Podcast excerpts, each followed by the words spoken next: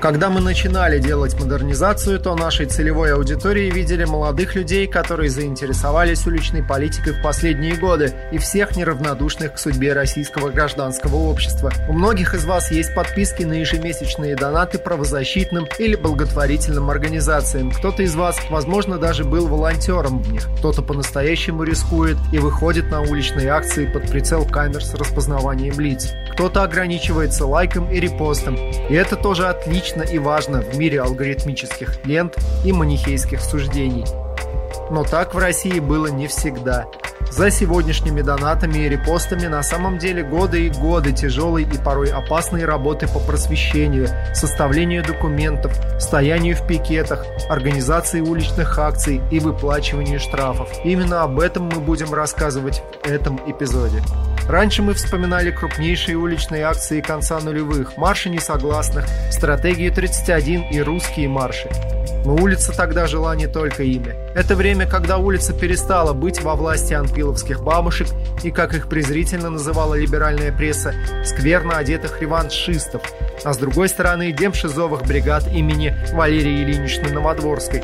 На этот раз в дело вступили вполне респектабельные люди – Некоторые из них спешили протестовать на автомобилях представительского класса. Возникало такое положение дел, при котором присытившийся материальными благами гражданин захотел влиять на власть и начал формировать определенный запрос относительно будущего. Негативная повестка стала сменяться позитивной. От «разворовали страну» к «не мешайте нам работать, а лучше помогите».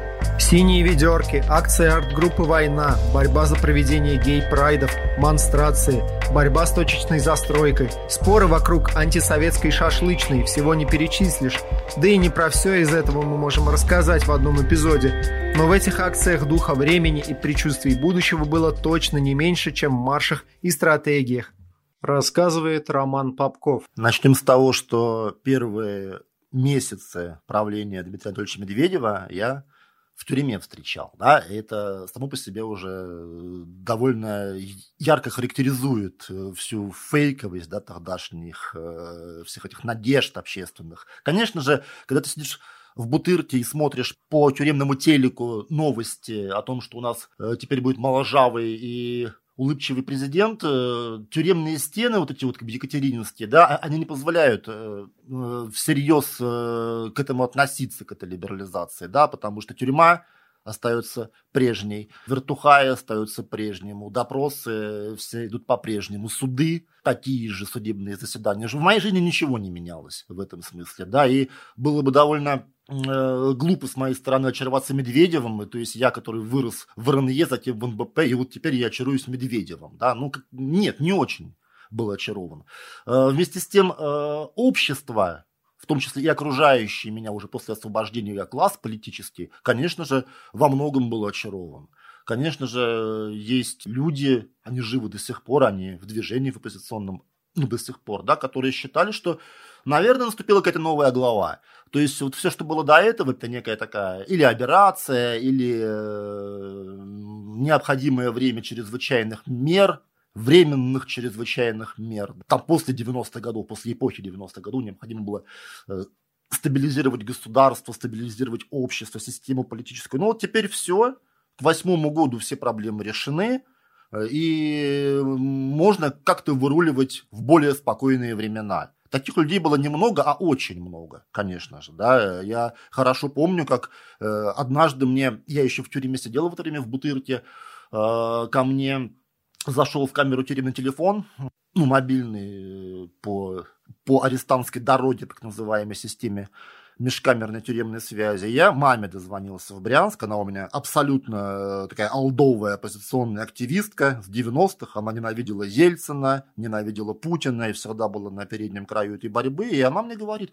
ты знаешь, Ромочка, все-таки, может быть, э, что-то в стране изменится, потому что вот люди говорят, что совсем, совсем новая наступает эпоха. Ну, я так это ухмыльнулся, э, но, тем не менее, это тоже был для меня важный сигнал по поводу глубины там проникновение в класс в политический, в наши вот этих вот надежд. На самом деле уже тогда было понятно, внимательный наблюдатель мог понять, читать некие сигналы о, о том, что на самом деле мало что меняется в стране.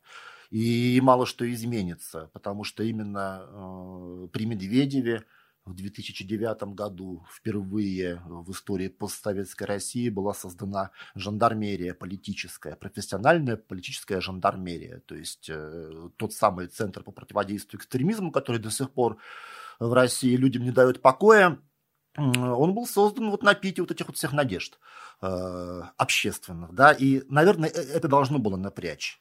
Рассказывает Елена Боровская. Э, на тот момент вот возникло новое поколение, вот уличная политика. Уличная политика развернулась во всю мощь. Это действительно было нечто новое. Елена Боровская, бывший член запрещенной НБП, проходила в качестве обвиняемой по Таганскому делу. После разрыва со сторонниками Эдуарда Лимонова занялась журналистикой. Освещала в «Новой газете» новую уличную политику и ее карнавализацию. Сегодня активной общественной деятельностью не занимается. Потому что если раньше уличной политикой в основном занимались либо какие-то там, ну, такие околорадикальные группы, левые, правые, ну, НБП та же самая, КМ, ну, либо какие-то конкретные выходили на улицы, какие-то конкретные представители населения, представители группы населения, вот как там пенсионеры были во время ситцевой революции, когда была пенсионная реформа, а, либо там дольщики выходили, протестовали. Ну, то есть какие-то конкретные э, пострадавшие группы населения. Вот. А, а здесь э, возникло действительно вот новое гражданское самосознание у людей. Возникло большое количество людей, это очень воодушевляло, которые хотели участвовать в жизни общества и государства, которые не принимали насилие, не принимали милицейский беспредел, которые выступали против коррупции. Это были ответственные налогоплательщики, которые хотели платить налоги, и главное знать, за, за что они платят, которые люди, которых волновала, волновали, волновала честность выборов и соблюдение демократических принципов. Главное, они требовали э, уважения государства к гражданам. Вот это вот все выплеснулось на улице, и это было очень воодушевляюще. И да, но, но конечно, была надежда, что э, все-таки э, государство как-то проявит какую-то мудрость и будет слышать этих людей. Может быть, даже в те дни, э, в какие-то отдельные моменты, и действительно вот эта вот надежда расцветала больше. Ну, мы, мы верили в себя, мы верили в то, что мы там да, можем э, своей активностью э, чего-либо добиться. Но, к сожалению, как мы видим, это все началось ничем. То ли эти чаяния почувствовала власть, то ли это был неумолимый дух истории – но в сентябре 2009 года за авторством президента Дмитрия Медведева в газете «РУ» появляется программная статья «Россия вперед», которую прозвали сразу и манифестом модернизации, и обещанием новой перестройки, и провозвестием оттепели – Изнутри Россия похожа на тоскливый долгострой руины вокруг нефтяной вышки, фавелы вокруг небезопасных шахт, расхищенные производительные мощности, покрытые коррозией механизмы, которые стережет сварливый вохровец, а заведует всем проворовавшийся чинуша, крышуемый силовиком, сменившим на этом посту бандита. Медведев подводит итоги почти двух десятилетий новейшей истории России – и отмечает примитивно-сырьевую экономику, полусоветскую социальную сферу, неокрепшую демократию, негативную демографию, вековую коррупцию и нестабильный Кавказ. Фактически он такой итог подводит ельцинскому и путинскому периодам российской истории – Медведев прямо обращался к гражданам России, даже не полагал, обожился, что страна может развиваться по демократическому пути, что западные страны могут и не быть врагами, что нужно не упорствовать в каргокульте, а где возможно пользоваться интеллектуальными ресурсами постиндустриального общества. Кажется, одно из первых прозвищ, данное безжалостным обществом Медведеву – «айфончик».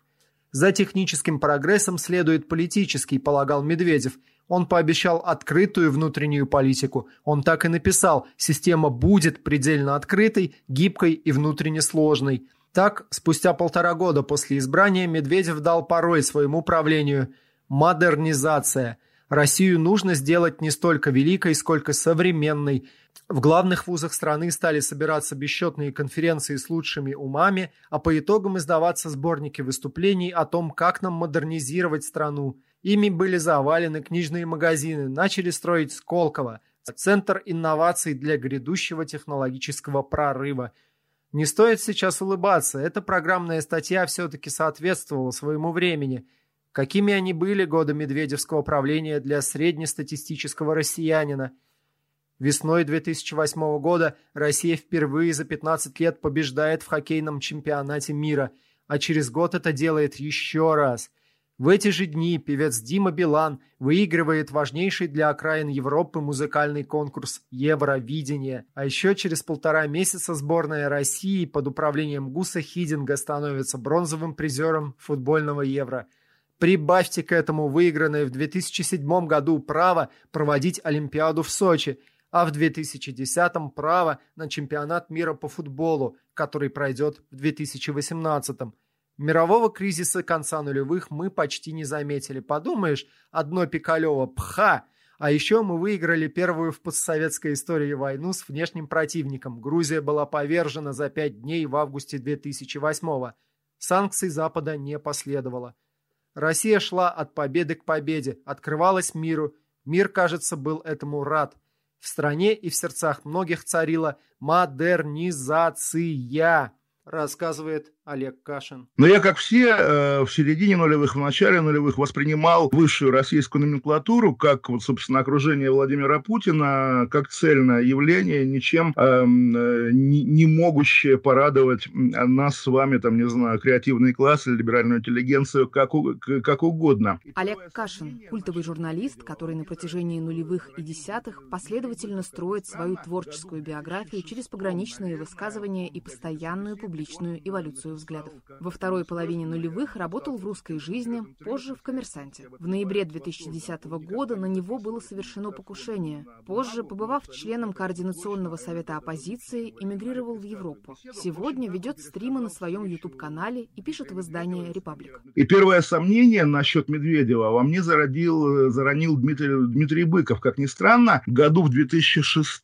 наверное, он в газете «Собеседник», он э, написал, как ему свойственно. Я сталкивался с тем, как он берет интервью, в смысле я без критики об этом говорю, с восторгом. Он никогда не записывает ни на диктофон, ни на бумагу, но абсолютно как бы точно, а иногда даже лучше, чем в оригинале, пересказывает беседу. В общем, так он пересказал встречу Дмитрия Медведева, вице-премьера Дмитрия Медведева, то ли с главными редакторами, на которые он был, то ли как раз с творческой интеллигенцией. И удивительным образом я в статье Быкова увидел какого-то вот буквально нового Горбачева. И для тупых, наверное, для таких, как я, Быков прямо написал написал, интеллигенции Медведев нравится, потому что он там, двоеточие, не людоед, не кровожадный, разбирается в литературе, музыке, кино, молодой, образованный, там все такое. И на самом деле, да, приглядываясь к нему, я, я помню тоже забавно свое первое упоминание о Медведеве в колонке, она была посвящена какой же годовщине-то, столетию Леонида Ильича Брежнева, то есть тоже 2006 год. Я написал, да, что люди, рожденные при Брежневе, то есть это на самом деле гигантская часть российского общества до сих пор, потому что Брежнев долго правил, люди рожденные при Брежневе, имеют какие-то объединяющие свойства, то есть мы уже не застали там никаких а, голодных времен, скажем так, по-настоящему голодных, типа военных. И, соответственно, наше взросление пришлось на слом идеологии, культур, поэтому мы скептики и так далее. И вот наше поколение, оно такое разношерстное, в нем и я, и там, не знаю, певица Земфира, и, как ни странно, первый вице-премьер Медведев, потому что он тоже родился при Брежневе. И дальше, думая об этом, я также в каких-то своих статьях приводил, да, что вот он, в отличие от Путина, который рос после военном Ленинграде, да, опять-таки там мрачном, полуголодном, где ежедневно выходить на улицу, э, не зная, убьют тебя до конца дня или нет. А Медведев носил такую же школьную форму синюю, как мы, и мама ему давала с собой в школу яблоко. То есть здесь я еще раз подчеркну, что с подачи Быкова, хотя как бы вряд ли это имеет значение, но такая человеческая симпатия проявилась у меня вот как бы действительно еще в тот период, когда, наверное, уже все забыли, да, но при этом политология 2005-2007 года российская вся была посвящена борьбе двух преемников Сергея Иванова и Дмитрия Медведева. Вот эти два самых близких к Путину человека соревнуются, и кто-то из них один докажет, что он должен быть преемником. Возможно, я оглядываясь назад, я думаю, что это изначально был какой-то обман, какая-то игра, ориентированная на запутывание публики. Но, по крайней мере, да, тогда Иванов казался такой фигурой а, не зловещей даже, да, а просто ну, такой консерватор, ориентированный на военно-промышленный комплекс и на, и на армию, да, Медведев как раз на какие-то какие-то более, более веселые, более продвинутые вещи. На самом деле, естественно, не было иллюзий по поводу того, что Медведев как бы тут же начнет свергать Владимира Путина и так далее. Но вот я помню такие застольные разговоры того времени, застольные разговоры того времени в своем кругу, где действительно, ну, совершенно очевидные вещи говорились, да, там мы, мы все говорили там на перебой, что даже если Медведев лично предан Путину, Медведев его может там обожать, бояться, что угодно, всегда история показывает, если есть второй двор альтернативный, окружение вот, да, даже потешного лидера, то оно начнет, конечно, это окружение играть свою игру, обострять, и вот рано или поздно будет какая-то финальная битва этих двух дворов. И, соответственно, мы, как люди, желающие перемен в России, какой-то либерализации, естественным образом поддерживаем Дмитрия Медведева. Тогда это вот действительно в моем кругу окружении было, в общем, общее место. Рассказывает Роман Попков. Война с Грузией, вещь, которая скажем так, тоже была во многом мимо меня в плане такой текущей повестки, потому что я как раз досиживал в Бутырке, пока там все это гремело. Э, вот. Но тем не менее, ну, Кремль увидел, что а можно и так ну, вопросы решать. То есть э, Кремль увидел, что можно и так, а следовательно, это был пролог во многом к Крыму и к Донбассу, а Крым и Донбасс – это та реальность, в которой мы живем сейчас в любом случае, да, оказывает влияние на нас, да, то есть вот э, аналогиями «Звездных войн», то это такая была битва при Набу, да, э, война в Осетии, которая потом привела в дальнейшем, в дальнейшем вот э, к нынешней тоже текущей реальности мрачной.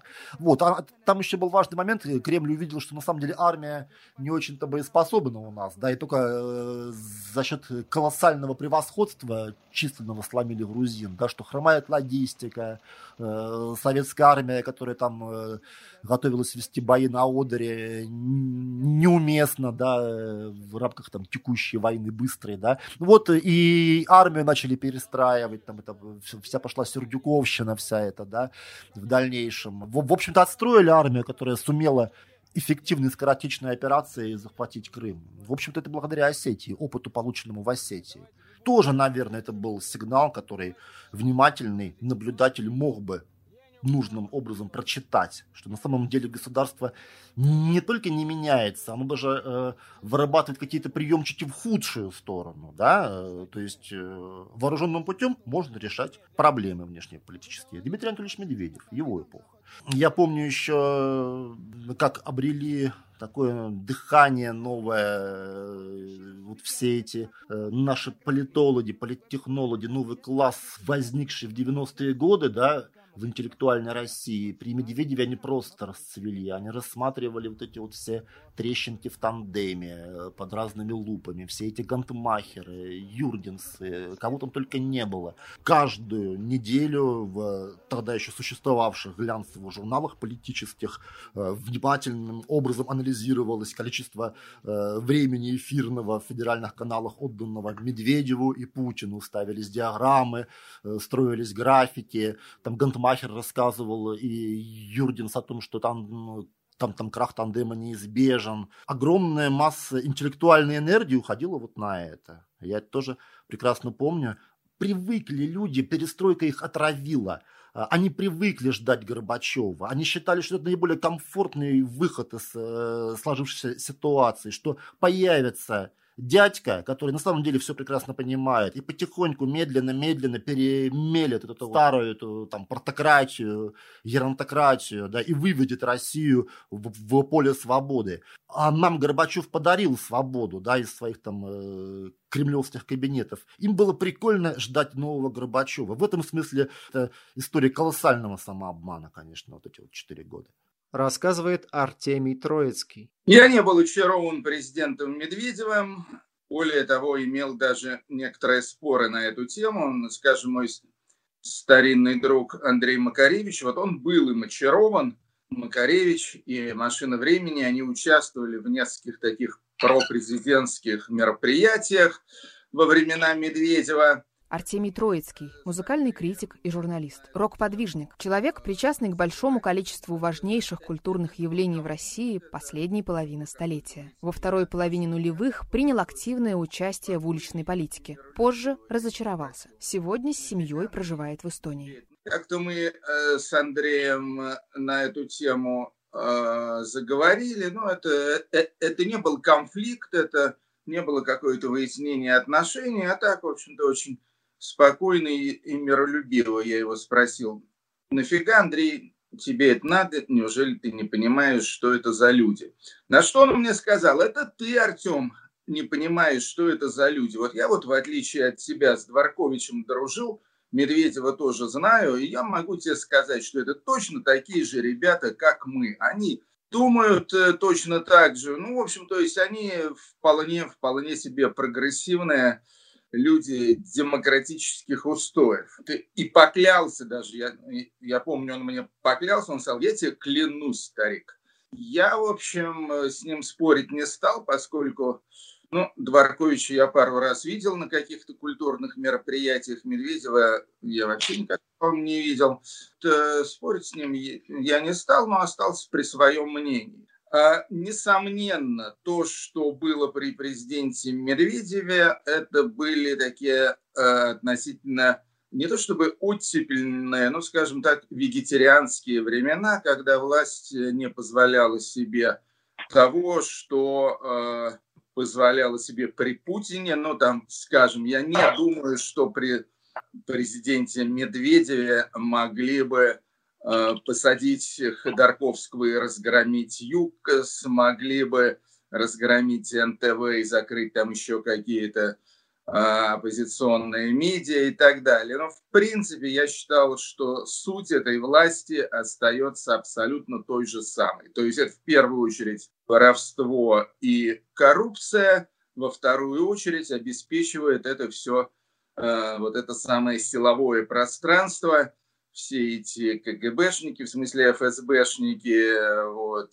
и прочие полицаи. Так что иллюзий, иллюзий относительно президентства Медведева у меня не было, но, разумеется, когда мы узнали про так называемую рокировочку, это было, это было плохой новостью, потому что к Медведеву, по крайней мере, никто не испытывал ненависти. Вот, к нему относились э, снисходительно, кто-то презрительно, кто-то вот даже, значит, ты подписываешься под деяниями этой власти, или ты вне этой власти, или ты против этой власти. То есть э, для меня существует только вот такие три градации. Я, как правило, был против этой власти и с людьми, значит, из министерств, ведомств, комитетов, институтов, аппаратов и так далее никогда не общался, не хотел общаться, мне это было неинтересно. Я не считаю, что системные либералы э, это, это э, скажем, какой-то отдельный феномен на мой взгляд, в словосочетании «системный либерал» гораздо большее значение имеет слово «системный», нежели слово «либерал». Рассказывает Алексей Сочник. Ну, я был им очень очарован. Ну, в общем-то, э, после Путина невозможно не очароваться кем, ну, любым, в общем президентом. Вот, э, устаешь от э, очень, очень, очень как бы устаешь, и тебе что-то новенькое попадается, и как бы ты очаровываешься. Вот я был им очарован, особенно после его выступления, которое сейчас очень сложно найти даже в интернете, когда э, Медведева пригласили на какую-то чулочно-носочную фабрику, и Медведев как бы очень серьезно и взволнованно рассказывал о том, что ну, надо что-то менять. Сколько можно шить носки, и они рвутся в первую же неделю. Вот это показывали по телевидению. Я увидел, думаю, надо же! То есть это вызвало смех, э, в общем-то, все, всех соцсетей, там все обсуждали драные носки э, Медведева, а а мне показалось, что ну вот наконец-то кто-то, кто думает о народе, как бы, ну действительно носки рвутся, как бы, вот сейчас Медведев порядок. Смешно, да, вот, но Медведева волновали носки, вот, э, как бы, либеральнее президент или нет? Ну, не знаю, можно сказать, что, наверное, да, либеральнее. Но он лихо взялся, да, он лихо взялся, он опубликовал манифест, там, «Вперед Россия», в котором э, выставил себя таким чтобы было понятно а, слушателю, таким неким Варламовым, который вот посмотрел на, на Москву Лужкову и сказал «К ебеням!». Вот. А Медведев тоже так, как будто сказал то же самое. Про носки, назвать полицией, милицию, как бы отделить этот, как бы вот сейчас и коррупция уйдет, обещание либерализации в, среди законодательства, он много чего пообещал, вот. Я, конечно, понимаю, для чего он это сделал, чтобы его там не смели, потому что вокруг Путина все слабее его. То есть, кого бы он ни поставил, все будут слабее. Такой вот момент. Но, с другой стороны, э, не нужен был человек, который придет и будет всем доказывать, что он равен Путину. И был выбран Медведев. Вот, как человек всех устраивающий для вот этого транзита Путин, Медведев, Путин. Он э, как человек э, такой можно сказать, закулисный, был не готов к э, вот, этому, вот, вот этим публичным выступлениям. Он их долго оттачивал и под конец своего президентства уже чувствовал себя более уверенно. Вот, более уверенно. А, ну, здесь еще надо понимать, что а, если Путина подкалывала только оппозиция, то Медведева подкалывала и оппозиция, и плюс а, путинские люди, которые задним умом думали, блин, а вот не сбрыкнет ли медвежонок под конец? Поэтому они из него делали идиота. А, даже когда он не был идиотом, они делали из него идиота. Вот я пример уже назвал про носки. Если бы даже Путин такое где-то сказал, то вряд ли бы это показали. А Медведев сказал, и это тут же по всем каналам показали. То есть заставили людей, в общем-то, смеяться э, над ним.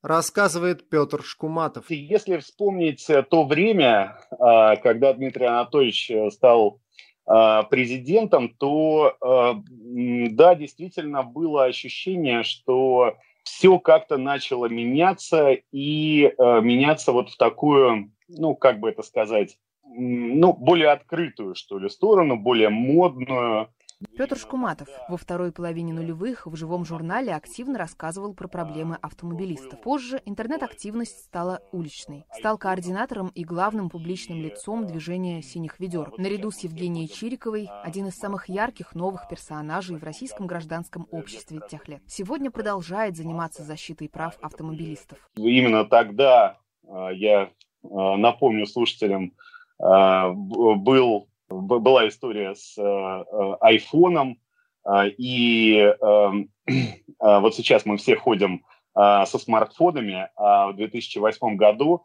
я как раз этим, этими проектами занимался. Это были такие телефоны на Windows Mobile, там были специальные такие карандашики, чтобы тыкать в экран, были телефончики на базе Symbian, это Nokia выпускала, которая сейчас, э, в общем-то, уже почти ушла э, с рынка.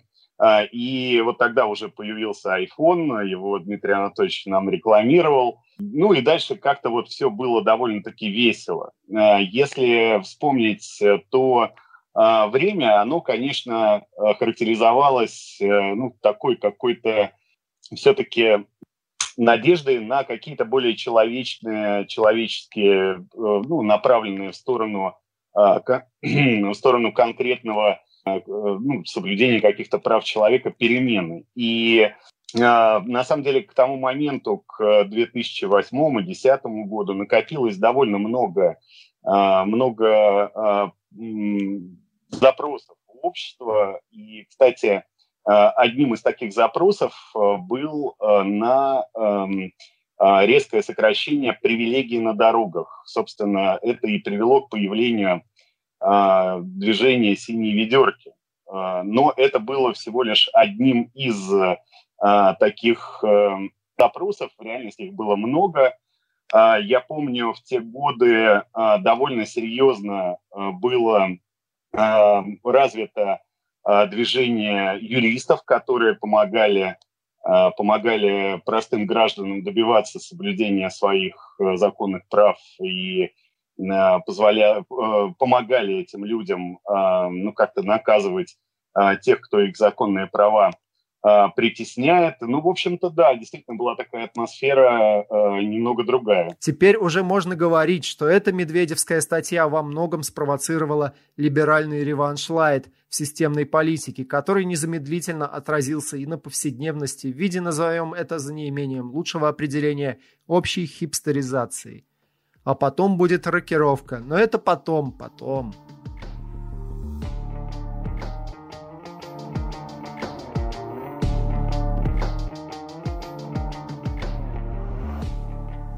Статья вышла, когда прошла почти половина президентского срока Медведева.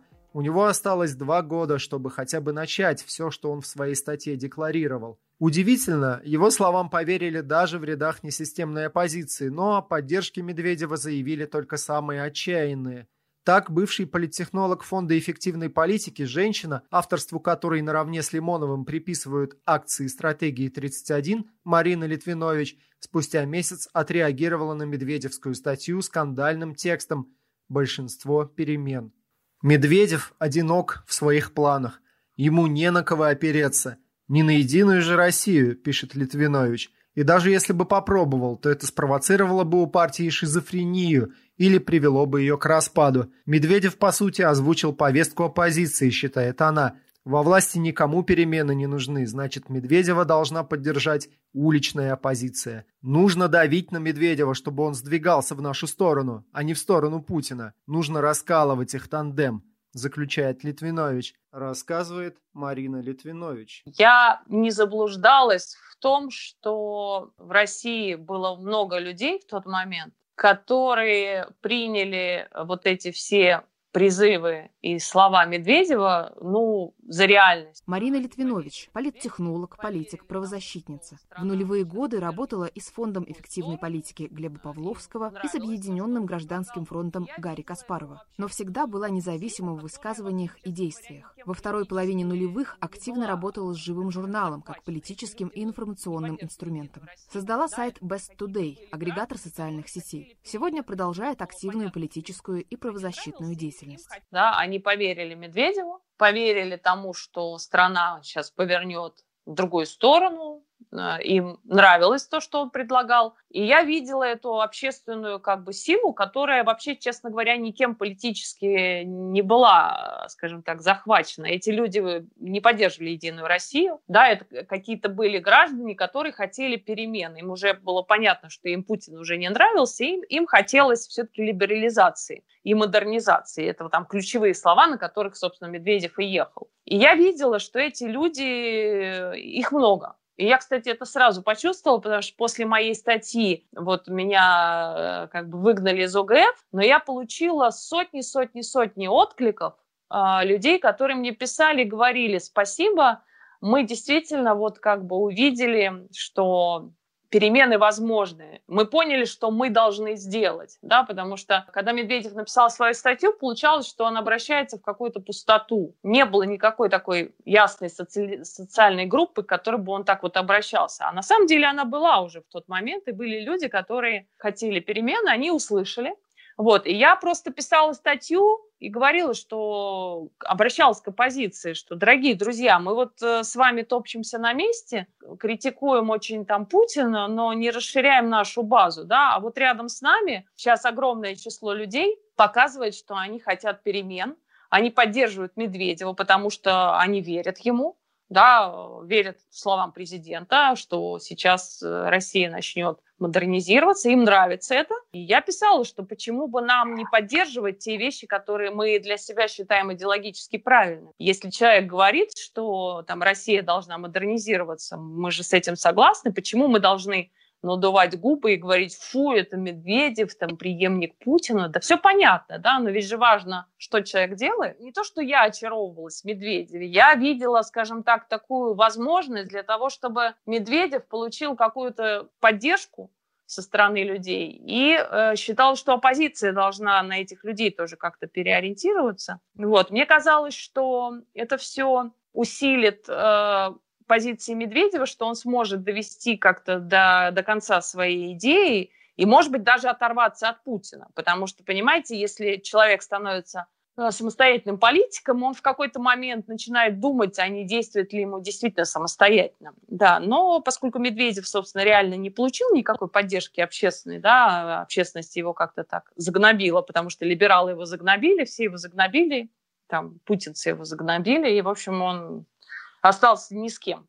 Вот, очень жаль, потому что, собственно, какие, как я уже сказала, да, какие-то вещи, которые в тот момент э, были приняты, какие-то законодательные вещи изменены, они до сих пор работают и до сих пор как позитивно оцениваются. Вот даже просто, просто можно вспомнить, что именно в его время появился ОНК. Появился ОНК, это общественная наблюдательная комиссия, в которой я сейчас работаю, да, то есть сам институт ОНК появился тогда. Вот. Он бы не появился при Путине, если бы Путин все время оставался. Это именно было вот как бы веяние либерализации. И она действительно в чем-то проявлялась. Надо сказать, что Литвинович, указавшая на одиночество Медведева, сама оказалась в тотальной изоляции. Вчерашние единомышленники, как по команде, от нее отвернулись. Каспаров назвал текст своей бывшей соратницы заявлением о приеме на работу к Павловскому, у которого, по мнению лидера Объединенного гражданского фронта, Литвинович позаимствовала идеи для статьи. «Любая форма общения с авторитарной властью опасна», рассуждал Каспаров. Из ОГФ Литвинович исключили рассказывает Денис Белунов. Это произошло в тот момент, когда я был в отпуске. Вот. И это для меня было, ну, в общем, я уехал там впервые за много лет на две недели далеко за границу, и, значит, когда я об этом узнал, то уже было поздно, в общем, потому что если бы это все происходило, когда я там находился, то я точно бы там, не знаю, косми бы лег, чтобы случилось, как, как найти какой-то компромисс. Я бы там стал убеждать Марину, чтобы, может, я считал, в принципе, что она не права, то есть я бы стал убеждать Марину, чтобы она там не упиралась рогом, я бы уговаривал бы Каспарова, чтобы не надо, значит, вот такие резкие какие-то меры предпринимать. И, ну, не знаю, думаю, что, так, несколько самонадеянно скажу, что думаю, что, скорее всего, мне бы это удалось. То есть я нашел, я вообще много раз мирил Немцова с Каспаровым. Думаю, что и в этот раз мне бы тоже тут получилось. Но поскольку, поскольку я был прям совсем далеко, там, в другом часовом поясе, вот, и э, обо всех этих событиях узнал постфактум. Вот, это было, конечно, очень неприятно мне лично, потому что я э, симпатизирую Марине и считаю, что вполне она могла бы и дальше в общем, участвовать во всей движухе и приносить э, какую-то большую пользу. В принципе, она человек очень способный, талантливый. И сейчас, в общем, находит какие-то возможности для того, чтобы э, быть ну, более-менее на первых ролях в движухе. Рассказывает Алексей Сочнев. Почему еще дальше все посыпалось? Потому что вот эти вот разборки и все остальное привели к тому, что Каспаров потерял э, своего такого верного соратника Марину Литвинович, которая написала э, статью на газете «Ру», э, в которой написала, что вот Медведев, Медведева надо использовать. Ну, она там это слово не говорила, но она говорила, что оппозиции надо использовать эту ситуацию, что Медведев объявил, что Россия вперед, как бы много-много-много перемен, вот, и мы же тоже все хотим перемен. Так давайте добиваться от него того, что он заявил. Вот, а Каспаров увидел в этой статье предательство, вот, э, сказал, что вы предлагаете нам быть всем за Медведева? Вон из профессии. Ну, типа того, как, как Альбац говорила. Вот, через три, что ли, дня после публикации этой заметки Марину исключили из УГФ. Рассказывает Марина Литвинович. Позиция, она вот как узко смотрела в своем коридоре. Моя статья, собственно, была против этого. Я говорила, что давайте шоры свои уберите, пожалуйста. Вы очень узко смотрите на все происходящее. Не надо этого делать, да? Посмотрите, мир, он значительно интереснее и богаче, чем вы его видите. И я э, поэтому и говорила, что э, оппозиция должна посмотреть на ситуацию политическую шире, потому что люди, которые хотели перемен, я имею в виду граждане, граждан, гражданского общества, таких людей было было много. Они действительно хотели перемен, но не получали от нашей оппозиции никаких в ответ действий, да, потому что наша оппозиция, она вот бубнила Путин плохой, Путин секой, Путин такой, это до сих пор бубнит, понимаете? Это же ведь ужасно, что у нас вообще все сконцентрировано на Путине. Вот главное бубнить, что Путин плохой. А что из этого-то, да, а дальше-то что? И Медведев, он, собственно, он же просто начал говорить другое, да, и люди увидели, что есть возможность перемен. Не оппозиция это увидела, оппозиция слепа была, мне кажется, в этот момент. А увидели люди обычные, они ему поверили. И это был важный момент, потому что общество, мне кажется, было, ну, у них была надежда, что вот э, новый президент, он все-таки что-то изменит. А наша оппозиция нет, конечно. Они всегда считали, что Медведев, ну, понятно, он там марионетка Путина. Слушайте, ну я тоже это все понимаю, но ведь как бы дело не в том, какой вы навесили на человека какой-то его на него навесили какое-то название «марионетка Путина». Что с этого? Что дальше? Ничего. А есть конкретные действия Медведева. Действия правильные. значит, их надо поддержать, потому что если вы хотите для России Э, как бы нормального будущего, но надо поддерживать э, там либерализацию законодательства, уголовного законодательства и так далее. Вот, вот это все же происходило. Почему бы это было тогда не поддержать? Сказать, что да, классно, делай так, смотрите, люди, давайте поддержим. Но это же было все правильно. Вот, но никто не поддержал. Ну, мне кажется, это глупость. Потому что все очень как бы о, узко смотрят, мне кажется надо шире смотреть и пользоваться, понимаете, надо пользоваться любыми возможностями. Когда открывается маленькое это окно возможностей или даже форточка возможностей, ею надо пользоваться. А не говорить, фу, там из этой форточки плохо пахнет, мы туда не пойдем. Ну, власть вообще всегда плохо пахнет. Вот. Поэтому, если ты хочешь перемен – то надо искать любые возможности для перемен. А сидеть и просто бубнить Путин, Путин плохой, Путин вор, ну, от этого мало что изменится, от самого этого бубнижа.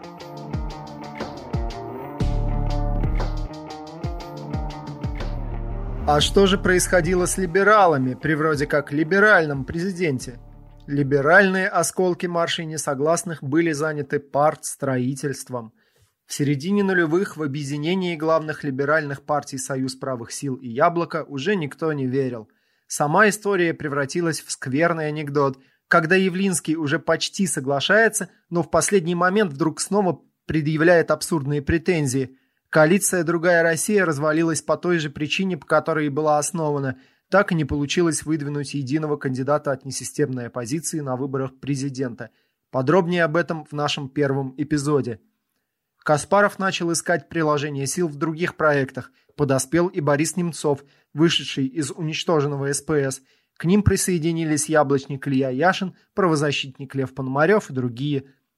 И вот в конце 2008 года они основали объединенное демократическое движение «Солидарность». Цвет движения выбрали оранжевый, а гимн – песню группы «Кино Перемен». Название «Солидарность» отсылало к одноименному польскому профсоюзу во главе с впоследствии первым президентом демократической Польши Лехом Валенсой рассказывает Денис Белунов. Ну, это была в значительной степени идея Немцова, потому что Немцов как раз вот на вот этой волне своей активности, о котором только что говорили, он э, э увидел, что коалиция «Другая Россия» в кризисе серьезном, значит, и с другой стороны почувствовал, что вот наконец, может быть, настал момент, когда именно он может сыграть решающую роль в каком-то новом демократическом объединении, то он э, предложил в этом участвовать Каспарову, естественно, значит, э, как одному из людей, кто на тот момент был очевидным лидером лидером общественного такого движения антипутинского. Собственно, всем остальным политикам, которые так или иначе были в позиционном э, демократическом поле, потому что солидарность подчеркивала именно как раз свой идеологический характер, в отличие от коалиции «Другая Россия». А Касьянов отказался почти сразу. Рыжков первое время как-то довольно активно принимал в этом участие, но потом тоже, видимо, разочаровался э, значит, перспективами для себя лично, как я понимаю, тоже отошел в сторону. Яблоко довольно активно во всем этом участвовало, и прежде всего в лице лице Резника Максима, который был лидером питерского яблока и на тот момент кем-то вроде Шлосберга сейчас, да, значит, если так, ну, такое немножко, конечно, хромающее сравнение, как любое сравнение, но, в общем, вот э,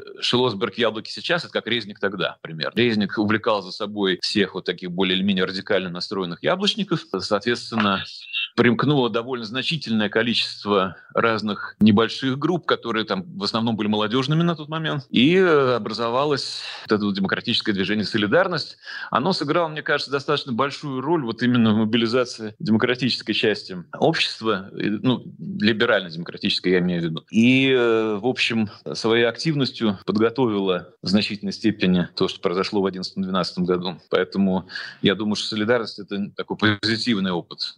Там были такие эпизоды, например, как калининградские митинги, которые без солидарности, скорее всего, не произошли бы, потому что там вовремя было замечено, что что-то может случиться, и там при поддержке федерального центра удалось раскачать эту ситуацию. Нашлись там ярко в самом Калининграде. Когда все произошло, это было очень впечатляюще, потому что в регионах ничего подобного не было, я думаю, там с начала 90-х годов, когда 7-8 тысяч человек выходили против губернатора в Калининграде. Это был конец 10 -го года, если не память не изменяет. Конец конец девятого года. Конец девятого года. Подобных эпизодов было еще несколько, и, соответственно, э, солидарность, она там эти эпизоды либо инспирировала, либо подхватила каким-то образом. Поэтому я думаю, что это был такой важный опыт, который свою роль сыграл в всей этой истории.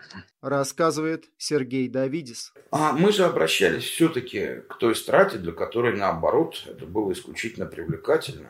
Сергей Давидец, политтехнолог, позже правозащитник. Во второй половине нулевых один из инициаторов организации поддержки российских политзаключенных, член либерального движения «Солидарность». Сегодня руководитель программы поддержки политзаключенных правозащитного центра «Мемориал», который мы вынуждены указать в качестве иностранного агента не было так, ну, это было другое время реально, да, то есть каких-то вот абстрактно разочарованных масс, которые э, перейдут э, от поддержки власти к поддержке либеральной оппозиции фактически не было. Это был еще остаток экономического роста.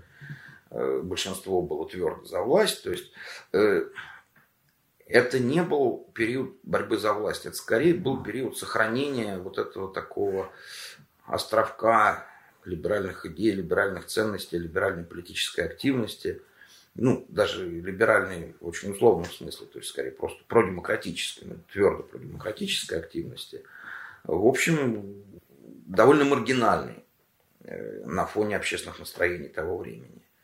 Ну, стоит вспомнить, что там, не знаю, самый большой митинг насчитывал там, до, до тысячи человек. Тысяча человек это был отличный большой митинг. Другое дело, что их проводить можно было сколько угодно и где угодно. Никаких препятствий власти тогда фактически не чинили этому мы обращались именно к тем, кто э, вот, искал своего политического представительства, искал возможности объединения с единомышленниками, будучи, с единомышленниками, будучи сторонником как раз там Майдана, этих цветных революций, то есть тут никакой, никакого конфликта не было. Рассказывает Роман Попков. В то время у либералов были и, и свои какие-то проекты. Они долгое время создавали, склеивали движение «Солидарность» было такое. Э, такая общая либеральная коалиция, которая включала в себя там и немцовцев, и каспаровцев, там, и, и там кого только не было. У них были оранжевые флаги, они косплеили э, сторонников Ющенко вовсю. Я помню, у них была э, смешная акция на первая, вот они собрали акцию на чистых прудах. Это был январь девятого года. Их там было, наверное, тысячи две.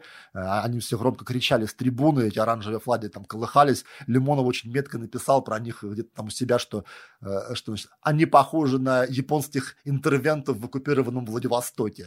То есть, там почему японских непонятно, но было очень смешно читать.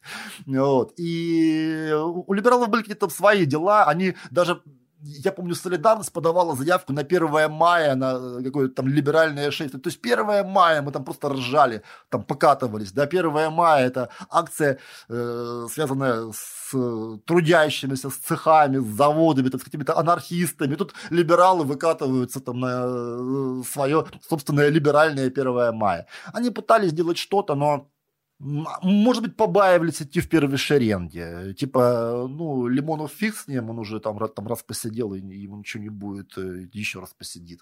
А, Алексея его не тронут, как бы. Ну, а мы вот как бы встроимся в хвост. Я не, я, я, я не думаю, что у них был какой-то дискомфорт. Их все устраивало в этой истории. Но по поводу солидарности иронизировать тоже лишний раз не стоит. Нужна была определенная политическая смелость и последовательность в том, чтобы продолжить с либеральных позиций критиковать Кремль, который с настырностью сталкера гонялся в эти годы за лояльностью гуманитарной и творческой интеллигенции. Рассказывает Сергей Давидис. Был мудрый человек. Он понимал, что и тогда, и впоследствии уже формат выборов не позволял э, сменить власть в России. Он понимал, что невозможно, ну, как и все понимали, что и как раз Немцов больше, чем, там, может быть, другие, там, Андрей Андреевич Пьянковский, Гарькевич Каспаров, они более склонны были к таким романтическим настроениям, то есть, что вот чаша народного терпения того где переполнится, и вот уже в следующем году кровавый режим. Я примитивизирую, но до некоторой степени это так. Э, кровавый режим падет, и тут, значит, вот мы окажемся востребованы. Немцов был более разумный, практический политик, имеющий большой опыт. И он как раз понимал, что нужна системная работа, длительная системная работа, э, которая, с одной стороны, сама по себе несколько меняет общество, с другой стороны создает какие-то каналы, институты общественной коммуникации, общественного представительства, пусть даже не во власти, а в принципе. А с другой стороны, э, ну вот создает какого-то субъекта, который в случае изменения ситуации по, не столько по причине нашего воздействия, хотя это воздействие тоже имело место со стороны Немцова особенно, то есть его доклады многочисленные, они вот такую чисто культуртрегерскую, просветительскую роль выполняли, и они распространялись огромными тиражами и сыграли действительно значимую роль. То есть ситуации с э, Лужковым там просто были замеры, которые, результаты которых трудно не счесть э, коррелирующими с усилиями э, там, Немцовой солидарности по агитации против него. Тогда как раз был доклад Лужков итоги, который распространялся огромными тиражами и падение поддержки Лужкова было заметно. В конце 2008 года один из лидеров почившего СПС и родившейся солидарности Никита Белых принял предложение президента Медведева стать губернатором Кировской области. В его команду вошли звезды уличной политики второй величины Мария Гайдар и Алексей Навальный, рассказывает Денис Белунов. Белых, э, он же тоже был одним из активных тех людей, которые организовывали движение «Солидарность»,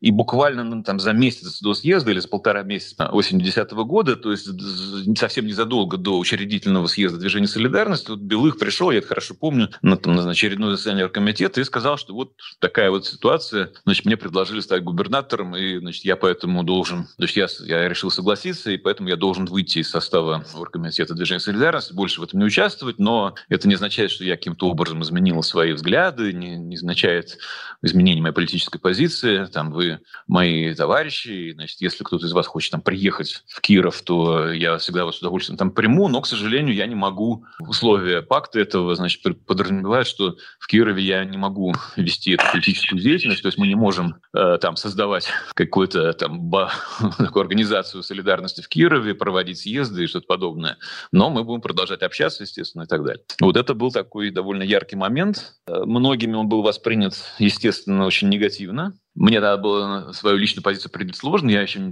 мало знал самого Белых, и, значит, поэтому как-то у меня не было определенного взгляда значит, на то, что происходит. Вот. Навальный и Гайдар тогда, в общем, не воспринимались как какие-то фигуры первого плана, поэтому то, что они решили поехать э, к Белых, э, в общем, э, мало волновало, как вы говорите, окружение, да, то есть, в общем, это те люди, которые были Э, в руководстве солидарности, ну, на там, поступок Навального и Маши Гайдар точно такого большого внимания не обращали. Поступок Белых, да, он, конечно, вызывал большую дискуссию, и, в общем, часть людей считала, что это совершенно неприемлемо, предательство и так далее. Часть людей считала, что ну окей, значит, понятно, пусть попробует, в общем, как-то давайте ему там сдалека симпатизировать и не будем его публично проклинать. Вот. Но эти споры, так они, иначе они довольно быстро закончились, потому что вот было, было, в общем, много других всяких тем, Тогда вот начались там выборы мэра Сочи, там еще там много других всяких вопрос, интересных всяких вопросов. И, в общем, тема белых, она довольно быстро отошла на второй план рассказывает Сергей Давидис. Ну, как предательство это, конечно, рассматривалось с одной стороны, но с другой стороны Белых, в общем, выступил довольно корректно, то есть он там, не поливал грязью своих подвижников, он просто вышел из этого процесса, причем вышел буквально в последний момент. Причем другие его сподвижники остались. Э, то есть э, он сделал выбор, он имел право на этот выбор. Этот выбор был, как сказать, не очень идеологически корректным, он за это осуждался, но не публично. То есть все это воспринимали, ну да, вот он как бы там поменял э, возможность бороться за те цели и ценности, которые у нас с ним общие, на возможность остаться во власти. При этом, особенно в начале, была иллюзия, и у него были такие проекты, да, там какие-то софинансирование ремонта колодцев в каких-то деревнях, там самообложение, еще какие-то. То есть он пытался каким-то образом эти ценности, другой лишь в этой системе совершенно невозможно, и это привело его туда, куда привело. Да. Первое время солидарность была занята партийной работой и созданием отделений в регионах. Затем наступила пора избирательных кампаний. Например, на пост мэра Сочи выдвинулся Борис Немцов. В 2010 году движение объявило о начале кампании Путин должен уйти а Борис Немцов и Владимир Милов опубликовали доклад «Путин. Итоги». Солидарность поддерживала и участвовала в оппозиционных акциях стратегии 31 и Днях гнева. Хотя в будущем особых барышей уличные либералы и солидарности так и не выиграют, оранжевый флаг движения еще долго будет доминировать на протестных акциях.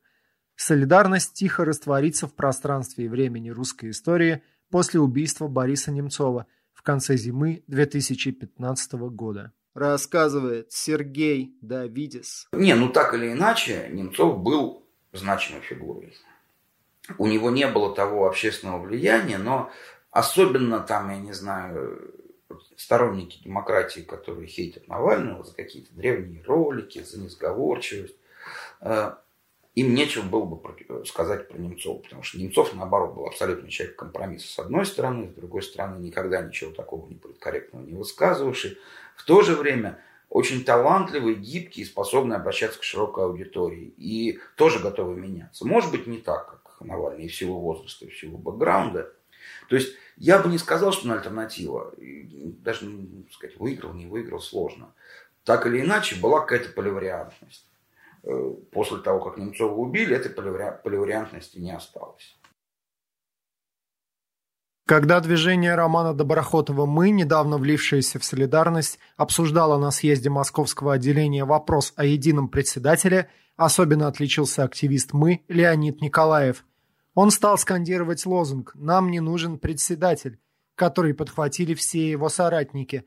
Уже тогда было понятно, что Николаев, днем работающий менеджером по продажам, он торговал странным товаром, печками, а вечерами находчивый и дерзкий активист пойдет далеко – Вскоре он бросит работу, уйдет из либеральной тусовки и станет самым отъявленным художником-перформансистом нулевых годов. Рассказывает Сергей Давидис. Я с ним был в хороших отношениях, не близких, но хороших.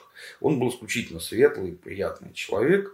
У нас э, в московской солидарности там были такие, была эпоха внутренних э, войн, условно говоря. Э, вот, соответственно, я так получилось тогда, что, условно говоря, я возглавлял вот один такой. Э, его характеризовали как леволиберальный, это, наверное, неправильно. Э, скорее, как приверженный таким базовым ценностям демократии, инклюзивности. То есть вот леволиберальный только в смысле отказа от всякой ксенофобии и принятия всех. Да? Э, фланг и который состоял из кучи-кучи огромных низовых активистов в первую очередь. Хотя к нам там примкнула и фракция ОГФ, и еще какие-то группы. И другая, это в основном были остатки старого СПС, которые были заточены на такую системную политику, на э, э, оценку политической целесообразности высказываний. А, ну, чрезмерную оценку политической целесообразности, исходя из э, представлений широкой аудитории, что в той ситуации, на, на наш взгляд, э, не было приемлемым компромиссом. Да?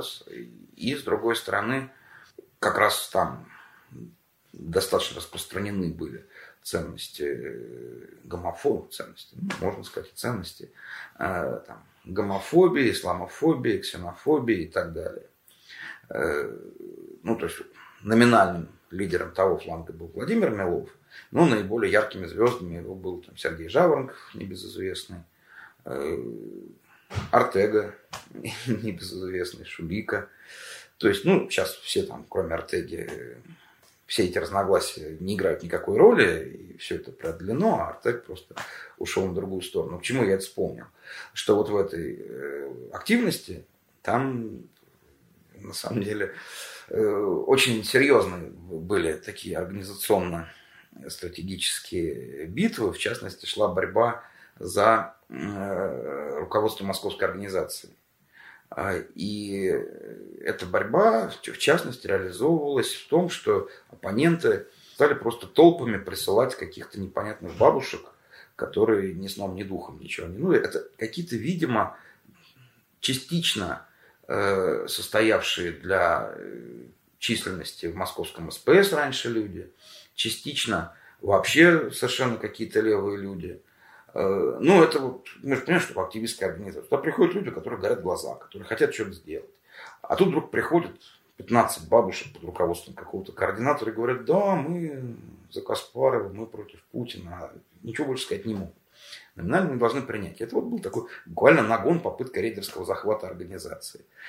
Но, опять же, к чему я это говорю? Не к тому, чтобы кого-то сейчас порицать за это, а к тому, что э, вот мы, другой фланг, э, вынуждены были э, пытаться разобраться в этом. И, в частности, выяснилось реально, то есть, что это объявление в интернете, набирают людей за деньги, там они собираются на станции метро «Чистые пруды», координатор, значит, им, ими командует.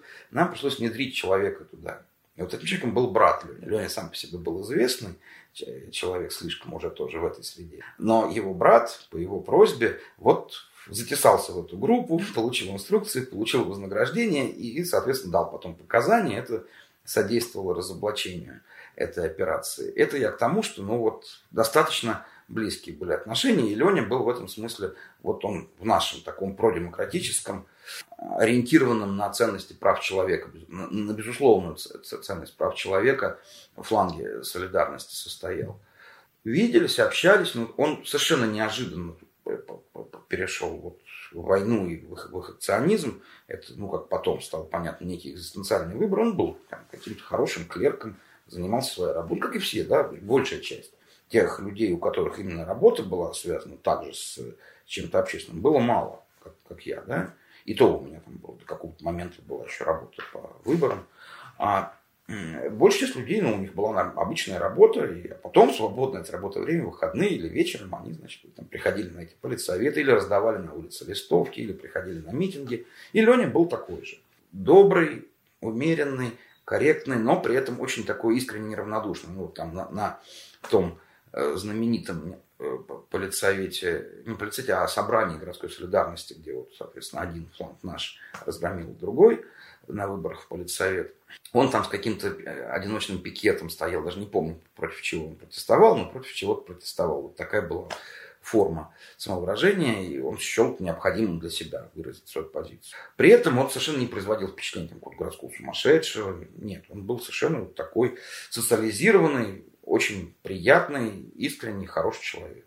Ну, а потом, когда он перешел в войну, то фактически всякая коммуникация утратилась. То есть он ну, перестал вот на этом низовом уровне а, такого относительно системного активизма участвовать. И мы только уже видели на видео там эти синие ведерки, что там, хуй в ФСБ, ну, все другие последующие акции, но я с ним с тех пор лично не общался, только на похоронах уже оказался. Пока либералы были заняты объединением, составлением докладов и съездами, в традиционно левой среде деятелей современного искусства возникает дерзкое сообщество активистов, называющих себя арт-группа «Война». Это был поистине мамлеевский монстр, собрание отъявленных сумасбродов, открыто декларировавших так называемое «отрицалово», принципиальное существование вне закона, но не как настоящие революционные бандиты, а как бы на пол Федора. Рассказывает Алексей Сочнев. Одна из таких вещей, которые важные достаточно, которые я не упомянул, да, э, это рождение группы «Война», на самом деле. Вот, и появление ее, да, вот этой группы «Война», я с ребятами, в общем-то, плотно, был, плотно сталкивался, и, в общем-то, одно из первых интервью, да, в общем-то, наверное, первое интервью с группой «Война» я делал а, с а, журналисткой Ольгой Малыш для Каспаров.ру. Мы там собирались в, этом, в кинотеатре «Ролан» на Чистопрудном бульваре и с ними беседовали. Самое тяжелое интервью в моей жизни. Вот, только потому, что они не могли а, договориться об идеологических разных моментах, и все им казалось не так, и все надо было править. Это вот. И потом и вот их а, разнообразные акции, одна из которых непосредственно к теме имеет отношение, это вот эта вот а, акция в зоологическом музее Ебизи, наследника медвежонка. Это насчет того, вдохновил ли он кого-то или нет. Вот в данном случае он вдохновил их, этих ребят. Вот, ребят, которые себя называли продолжателями перформансов, которые акции прямого действия, они же э, нацболов, что они вот такой арт, арт вдохновленный э, нацболами и другими движениями проводили. Но в целом могу сказать так, что э, писать про них, честно говоря, тогда никто не хотел, потому что считали, что это за гранью, что это перешагнули там и все остальное. Но, э, скажем спасибо, ну я лично говорю спасибо Гарри Каспарову, Гарри Кимичу за то, что он дал возможность и увидел в них э, э, перспективную такую движуху, да, которая в дальнейшем имела, имела колоссальный успех и преобразилась уже в Пусирает, да, после раскола. Рассказывает Сергей Давидис. Мы взаимодействовали, у нас там, по-моему, в девятом или десятом году был такой фестиваль Первомай солидарности, и мы каждый год пытались проводить какое-то альтернативное майское мероприятие. Вот мы тогда проводили концерт на Болотной площади. Петя Верзилов очень помогал нам в организации этого дела. Э, да и вообще, ну, то есть какая-то была коммуникация с ним, именно с ними, скорее, да, то есть другим я только юридические советы давал, помню, что вот когда они собирались там день опричника, что ли, что-то какую-то дверь заваривать, меня там по секрету попросили прийти и дать юридический совет, чем это грозит им. Ну, я дал, да. Ну, Коза, по-моему, как раз обращалась. Э, это было яркое явление, оно, вне сомнения, бросалось в глаза, особенно не глубоко погруженный в политический процесс публики, то есть скорее наблюдающий со стороны, а не участвующий. Да, то есть я бы не сказал, что оно переворачивало мир там и так далее, но оно было яркое, э, привлекало внимание. Другое дело, что они сами вынуждены были в конце концов пойти по некому пути эскалации, то есть когда там сожгли автозак или не сожгли, но это уже было вот на, такой грани, после что, собственно, они вынуждены были э, одни убежать, другие прекратить. То есть там же были уголовные дела, и сидели, Леня сидел некоторое время в СИЗО. Мы его там как могли поддерживали, ну, морально, говоря. То есть я бы сказал, что это ярко. Более того, я лоббировал и фактически вот привел за руку на трибуну митинга на Болотной в 2012 году Надю. Э, то есть все как-то, поскольку я был ведущим, э, то у меня была вот такая возможность я протащил ее и Константину Крылову, как ни странно. То есть я считал как раз, что важно широкое представительство в тот момент. И поэтому до некоторой степени, вопреки сопротивлению коллег, добился, с одной стороны, выступления Нади, с другой Толоконникова, с другой стороны Константина Крылова. Экспроприациями они называли воровство продуктов в магазинах, а политической борьбой – акции на грани юродства – Например, накануне выборов президента в 2008 году, на которых победил Дмитрий Медведев, напомним, война провела акцию под названием «Ебись за наследника медвежонка». Она проходила в одном из залов Тимирязевского биологического музея. Там несколько пар совокуплялись на камеру, а двое активистов, в том числе составитель большого словаря русского мата Алексей Плуцер-Сарно, держали плакат с названием «Акции». Плуцер Сарно объяснил, что акция представляет собой модель России. Все друг друга ебут, а медвежонок взирает на это с отвращением. Если кому-то не хватало маршей несогласных, то после этого перформанса Петра Верзилова и Надежду Толоконникову узнали все рассказывает Евгения Чирикова. Я помню, что на тот момент, когда я ждала своего ребенка, э, в интернете нашла одну из акций группы «Война», такую очень э, смелую, так скажем, аккуратно, в Дарвиновском музее. И поскольку у меня был точно такой же срок беременности, как у Нади, и э, я точно так же ждала своего первого ребенка, как она, я на это все дело смотрела в каком-то ужасе просто и думала, боже, ну вот если бы я столкнулась просто где-то с этими людьми, то есть я бы просто от них, наверное, убежала. Какой кошмар! Как же так можно? И вы знаете, а, потом, а, вот никогда не говори никогда, потому что я помню вот этот момент, когда дверь моей химкинской квартиры открывается, но она тогда вообще, прям скажем, не закрывалась. Мы сидим, что-то обсуждаем там с мужем, с активистами, и дверь открывается, и заходят божественно красивые люди. Просто Надя, которая похожа просто на весну Боттичелли, то есть она такая красивая, это невероятно просто. И с ней какой-то невероятно красивый парень, Петя Верзилов. То есть они пара, которая, э, вы знаете, можно было шею свернуть. Они очень красивые люди. Они подключились вообще сходу в обсуждение, и они, собственно говоря, были не просто очень красивые, они были отчаянно смелые, потому что Надя была первая, кто остановил Харвестер. Харвестер – это такая здоровая машина, которая просто вот такими, ну, не как щупальцами, да, она вырывает деревья из земли. Она огромная. Я к ней просто подойти боялась. Надя была просто первая, кто встал на ее пути. И они привнесли в наш лагерь, можно сказать, новую какую-то жизнь, вдохнули, да, и вдохновили нас э, на какие-то э, очень смелые шаги, потому что мы боялись эту большую технику, мы к ней не очень подходили, а они, собственно говоря, первые ее начали вот так вот останавливать. Не знаю, помнят ли они вообще об этом или нет. Может, кстати, они даже этого не помнят. И постепенно вот за разговорами я понимаю вообще, кто эти ребята, потому что к нам много хороших, интересных людей приходило. Я вообще до тот момент я не всех это знала. Я, конечно, Надю и Петю, я их не узнала просто, потому что, ну, во время этой акции группа «Война», они выглядели совсем, ну, как-то, ну, не очень это, не очень они на тот момент счастливыми выглядели, а тут как бы в стихии леса, в стихии борьбы они прямо раскрылись для меня как боги. И вот совершенно неожиданно, когда уже мы задружили, что называется, мы сидим у костра, и вдруг они рассказывают про эту акцию, я понимаю, что вот эти вот страшные люди, которых я так боялся, от которых хотела убежать во всем ужасе, это они есть. И я все, для меня это, честно говоря, когнитивный диссонанс. Я очень уважаю творчество группы «Война», но вот как они могли такую акцию провести, для меня это, конечно, ну, это сверх моего понимания. Но ребят совершенно классные. То есть я их очень нежно люблю, и мне нравится то, что они делают. И мне нравится та отчаянная смелость, с которой они боролись за Химкинский лес, вот плечом к плечу с нами. Медведевские годы. Время, когда группа «Война» торжествовала. Каждая их акция становилась поводом для дискуссий о рамках протеста, о том, протест ли это вообще или его выхолащивание – Одни были в восторге от акции, когда активист Олег Воротников по прозвищу Вор в поповской рясе и милицейской фуражке зашел в магазин «Седьмой континент», где набрал пять полных пакетов продуктов и демонстративно пронес их мимо касс.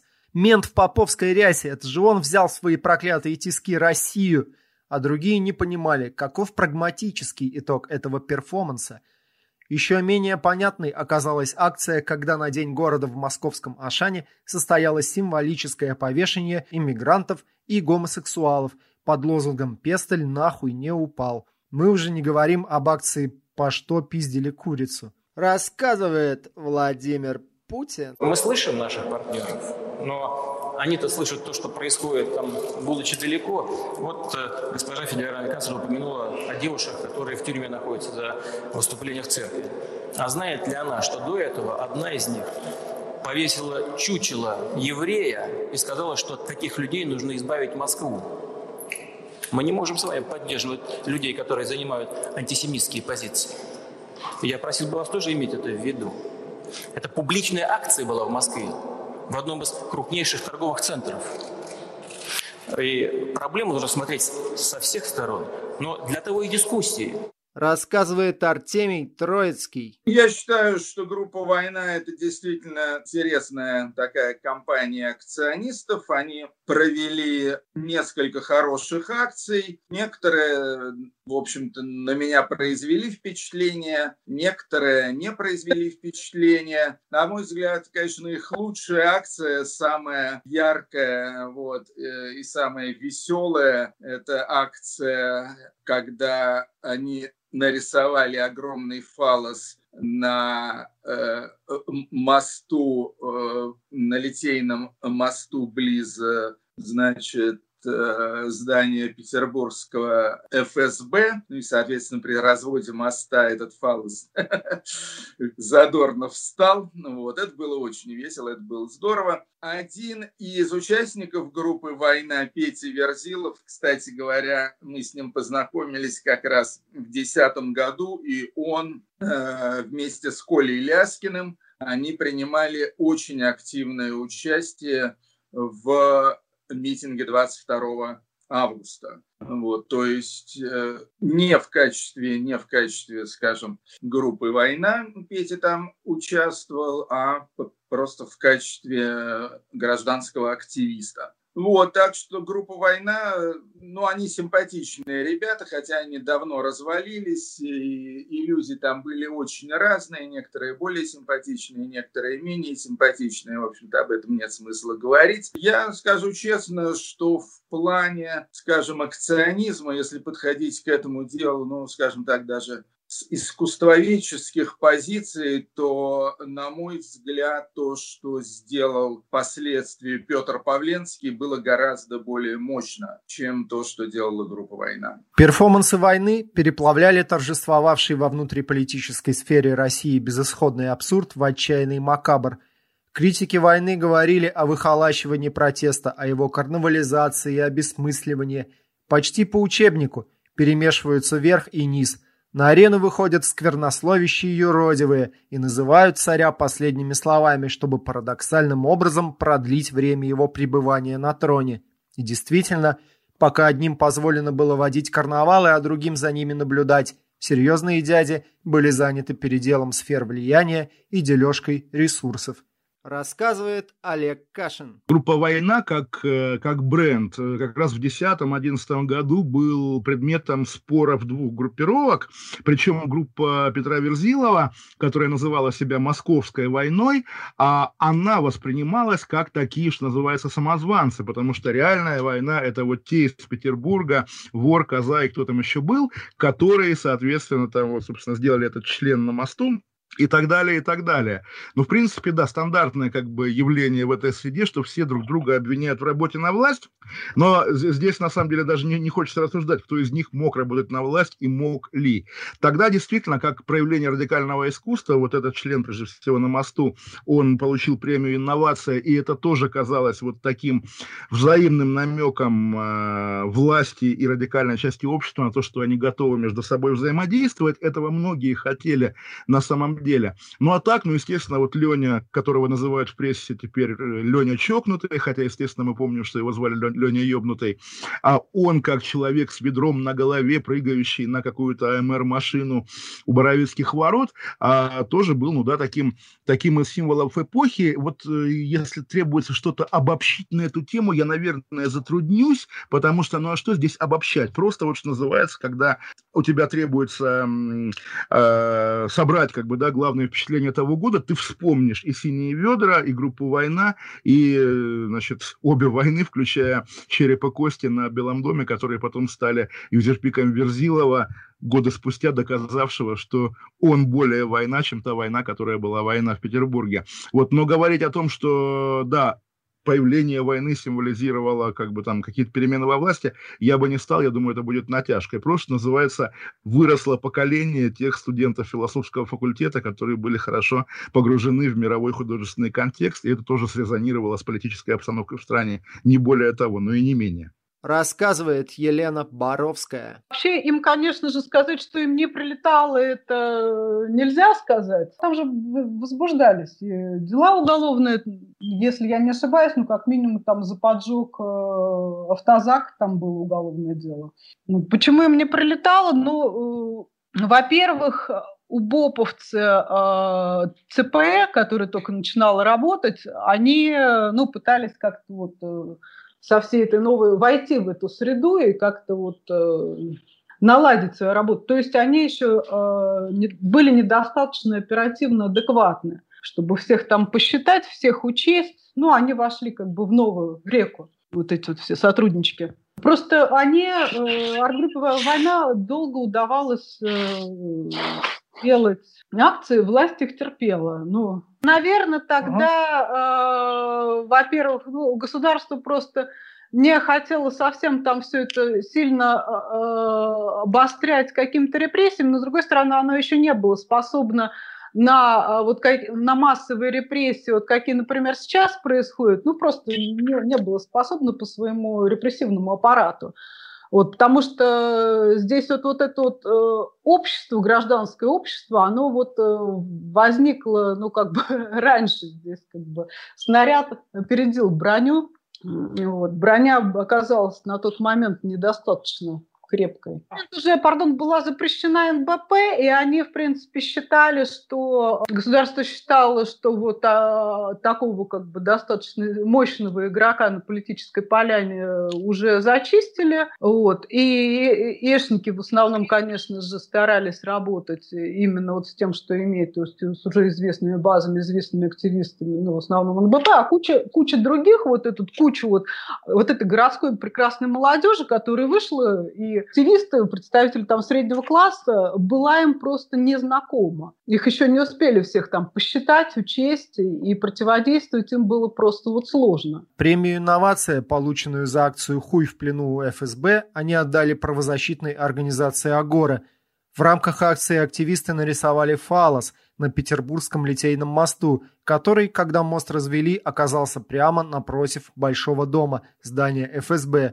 Во всех своих интервью участники войны говорили о проблеме политических репрессий в России и выказывали готовность помогать политзекам, от нацболов до анархистов. В будущем Верзилов и Толоконникова станут основателями сайта «Медиазона» и правозащитной организации «Зона права» рассказывает Марина Литвинович. Акция с мостом в Питере, да, возле ФСБ, и то, что они там нарисовали, член на мосту, это было просто круто. А, это было такое хм, а, забавное высказывание политическое. Но понимаете, как бы это все было это все было круто, но это не было коллективным действием. То есть это был такой акционизм, когда э, одиночка или группа одиночек, там трое, четверо, неважно, да, это одиночки, что одиночки, они делают какое-то яркое высказывание политическое, художественно, художественно, художественно-политическое, да, а, все говорят, о, круто, но за этим ничего не следует, да, потому что это не создает ни какое-то ни общественное движение, ни общественное мнение. То есть это не является тем, чем я занималась, тем, чем я увлекалась, и вот. А, а как политический акционизм, ну окей, но это вот не более чем политический акционизм. Акция у петербургского ФСБ случилась спустя меньше месяца после двусоставного перформанса под названием «Леня ёбнутый, наш президент».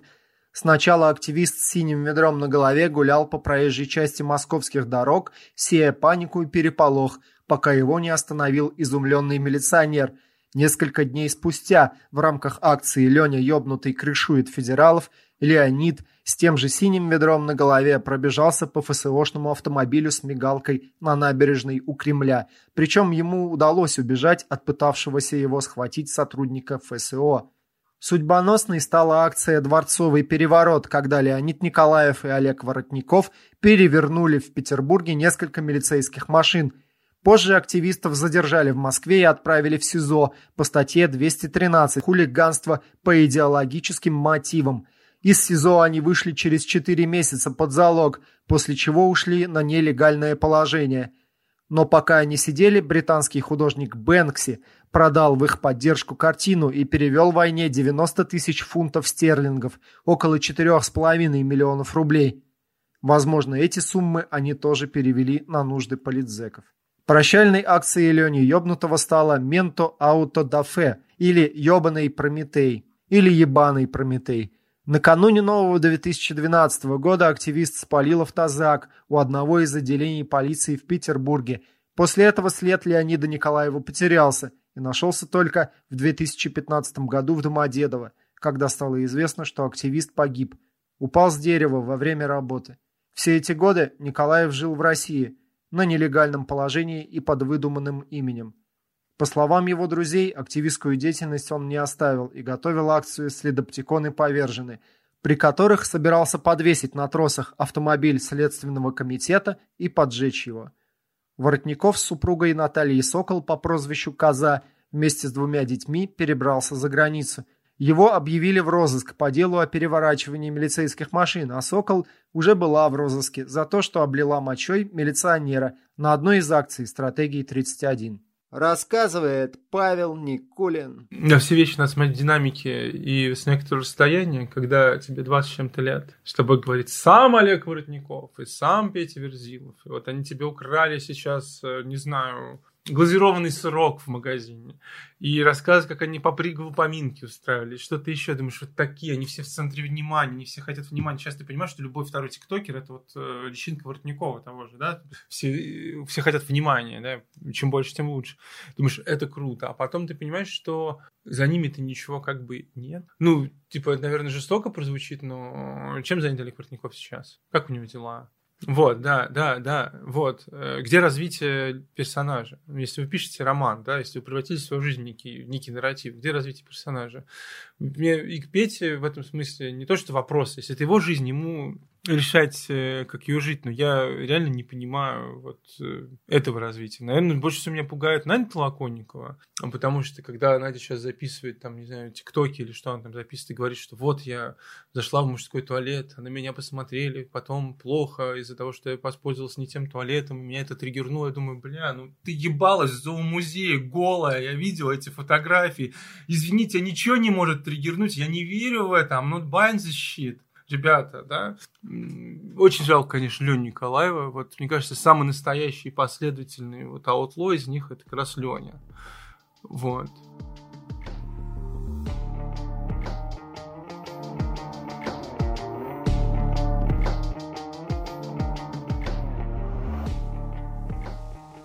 Когда Леонид Николаев прыгал по машине ФСО с синим ведром на голове, Движение «Синие ведерки» сразу заявило, что не причастно к акции. Сам активист войны сказал, что движение вдохновило его. «Мы просто вложили в это душу. Теперь это сделано с русской душой» рассказывает Петр Шкуматов. Начнем с того, что э, Леня никогда э, не был э, участником движения «Синие ведерки» и, в общем-то, не имел к нам вообще никакого такого прямого отношения. Это арт-группа «Война», то есть, ну, по сути, ребят, ну, многие знают арт-группу «Война», у них было очень много самых разнообразных и очень эпатажных акций – и почему-то они решили сделать вот такой перформанс э, э, с синими ведерками. А, но э, вообще я, честно, могу только сказать спасибо Лене, потому что из-за этой акции про синие ведерки узнали практически все. И не только в России, но и вообще в целом по всему миру, потому что этот ролик, он разошелся очень большими тиражами по многим зарубежным средствам массовой информации. А, ну, конечно же, э, я бы а, так никогда не поступил. Ну, я все-таки немного другой человек по складу характера. Но, тем не менее, вот эта акция, она, конечно, ну, довольно-таки серьезно увеличила узнаваемость э, синих ведерок но после того, как это э, произошло, получилось так, что в наше сообщество э, люди начали вступать, это простая регистрация в живом журнале, люди начали вступать э, прямо тысячами в день, и там были случаи, когда количество новых участников было 7 тысяч человек в день, 8 тысяч. Что, в общем-то, несмотря на то, что эта акция была очень эпатажной, очень эпатажной, а, она, конечно, позволила многим узнать о том, что ну, есть такое движение «Синие ведерки» и, соответственно, заинтересоваться, ну, поскольку очень многих людей действительно волновала эта тема, и вступить э, в наши ряды. Синие ведерки появились как реакция на произвол облеченных властью лиц,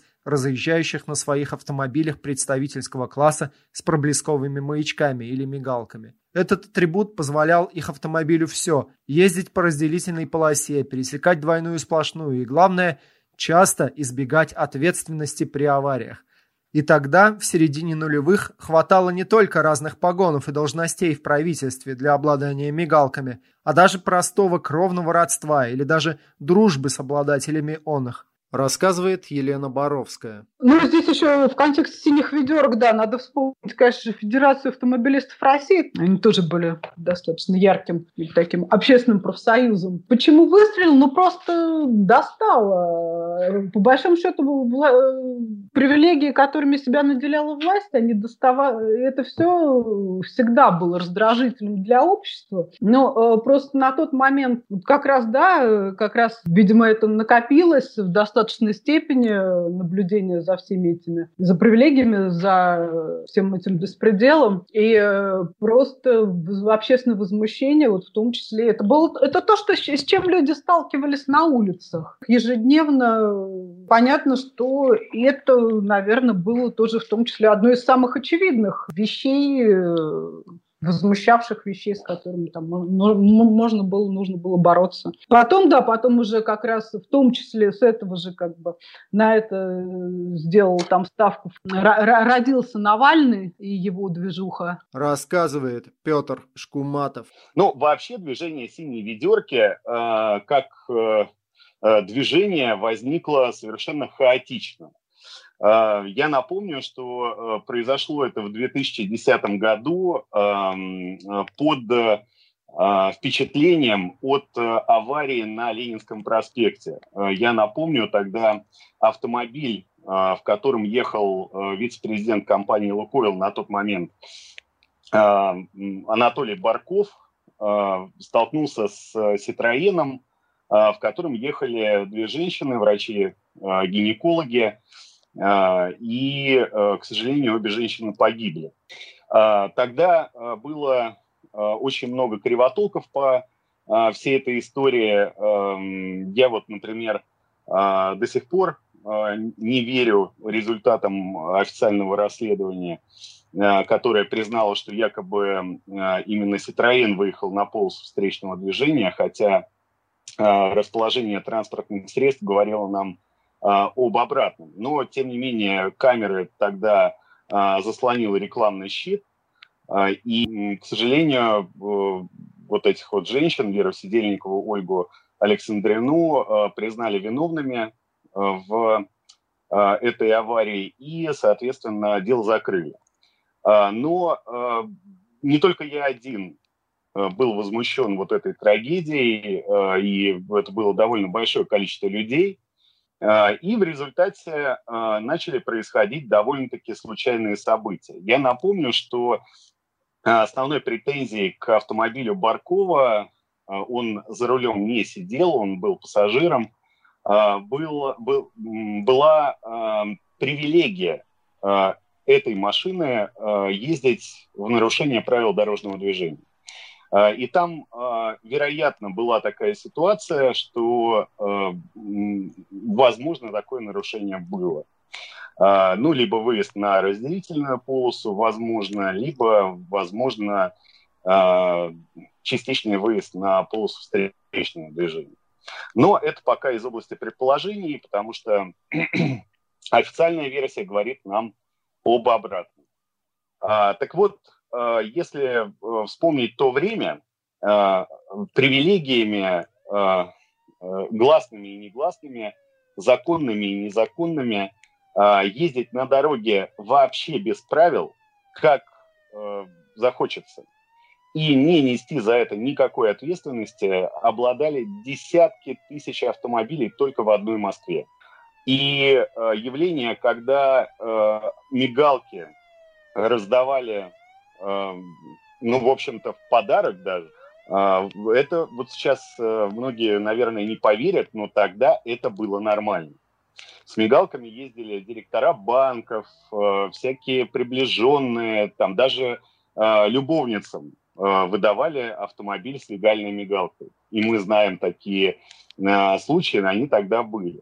Самым комичным случаем был, э, вот мне известно, мне известный э, э, факт, что директор столовой ездил с мигалкой, на машине с мигалкой. Э, это только легальные мигалки, а нелегальные э, были э, еще более распространены.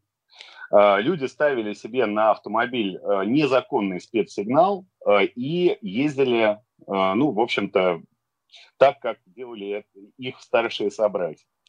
А, и весь этот бардак в итоге привел к появлению запроса в обществе на а, некое противодействие и наведение порядка на дорогах. Ну, потому что ездить в таком режиме а, было не просто рискованно, а еще и, ну, как-то мерзко. Синие ведерки – это было движение, было движение на тот момент одной проблемы это проблема привилегий на дорогах, точнее незаконных привилегий на дорогах.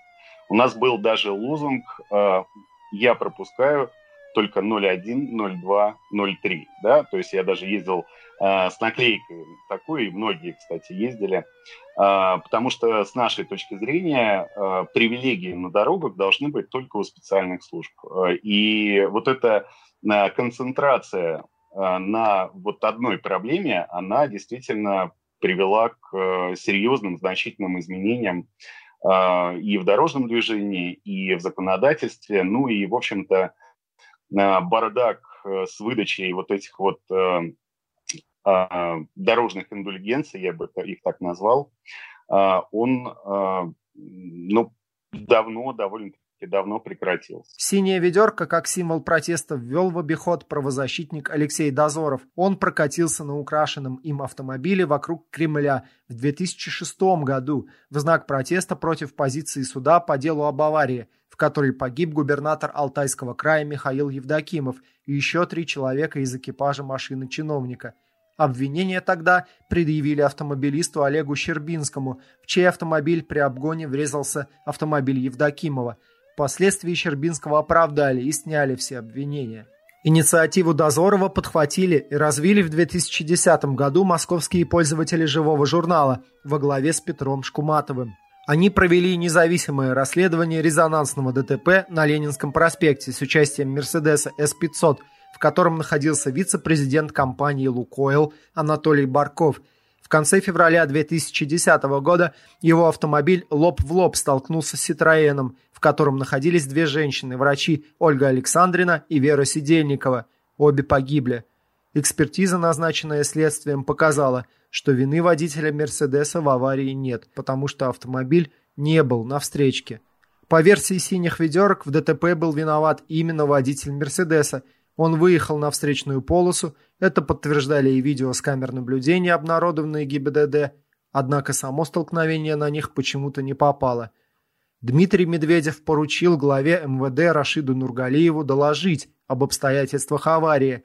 Так он отреагировал на коллективное письмо от деятелей культуры с просьбой взять расследование под личный контроль. Кажется, это был тот случай, когда возмущение обстоятельствами произвола обуяло представителей всех групп общества. Но сколько бы неравнодушные российские граждане не объединялись в борьбе за справедливое расследование аварии на Ленинском, все разбивалось о прочную броню, которую к тому времени уже было понятно накатала себе высшая каста топ-менеджеров, близких к власти корпораций. Не помогла и песня рэп-артиста Noise MC «Мерседес 666. Дорогу колесницы», которой он оперативно отозвался на случившееся. Тяжба по делу об аварии на Ленинском – продолжалось три года. Интересы погибших женщин отстаивали их родственники. Наконец, Мосгорсуд окончательно признал законным первоначальное решение о невиновности водителя Лукойловского «Мерседеса». Суды вокруг аварии продолжались еще долго. Так фигурантом одного из уголовных дел стал музыкальный критик Артемий Троицкий рассказывает Артемий Троицкий. Позиционная деятельность мне казалась э, совершенно не сформулированной, малоубедительной, неинтересной и так далее. Что касается до истории под названием э, «Дорогу колесницам», вот вся эта штука, касающаяся трагедии на площади Гагарина, то я ее вообще не воспринимал как политическую. Но начнем с того, что я живу в Москве, жил, точнее, недалеко от площади Гагарина, то есть это все такие близкие родные места. Естественно, я услышал об этой страшной аварии и всех вот этих вот подлых вещах, которые вокруг нее начали происходить. Вот как там стали срочно отмазывать э, вице-президента Лукойла КГБ, э, КГБшника, стали свинчивать номера машины, потом менты там, естественно, сказали, что это сами эти две бедные женщины, врачи, выехали якобы на встречную полосу, ха-ха, ЖКХ, э, вот, и сами они виноваты в аварии. В общем, это, вся эта история, она меня дико тронула и покорежила вот в морально-этическом отношении, в человеческом отношении, поразила своим цинизмом. Вот, и у меня нашелся один э, в этом смысле э, сообщник, а именно Ваня Алексеев, он же Noise MC, известный рэпер, который буквально на следующий день после этого записал песню под названием «Мерседес С-666».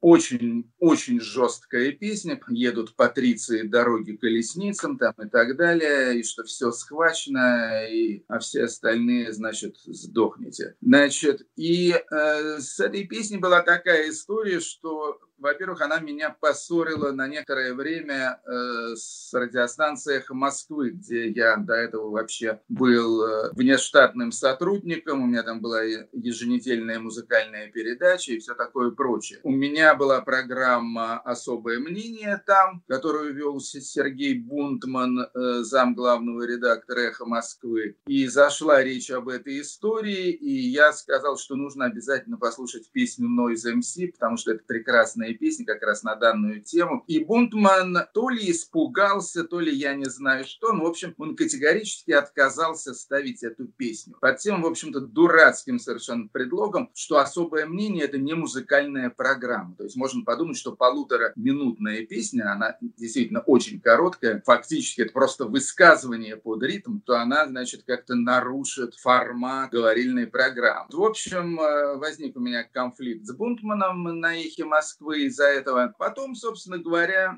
была большая пауза, а в ноябре того же 2010 года проходил, э, значит, большой концерт в Москве, э, посвященный альтернативному дню милиции, так сказать. И этот концерт устраивала новая газета. Вручались призы различные, ну, как-то бывает э, принято в конце года раздаются, значит, эти самые слоники.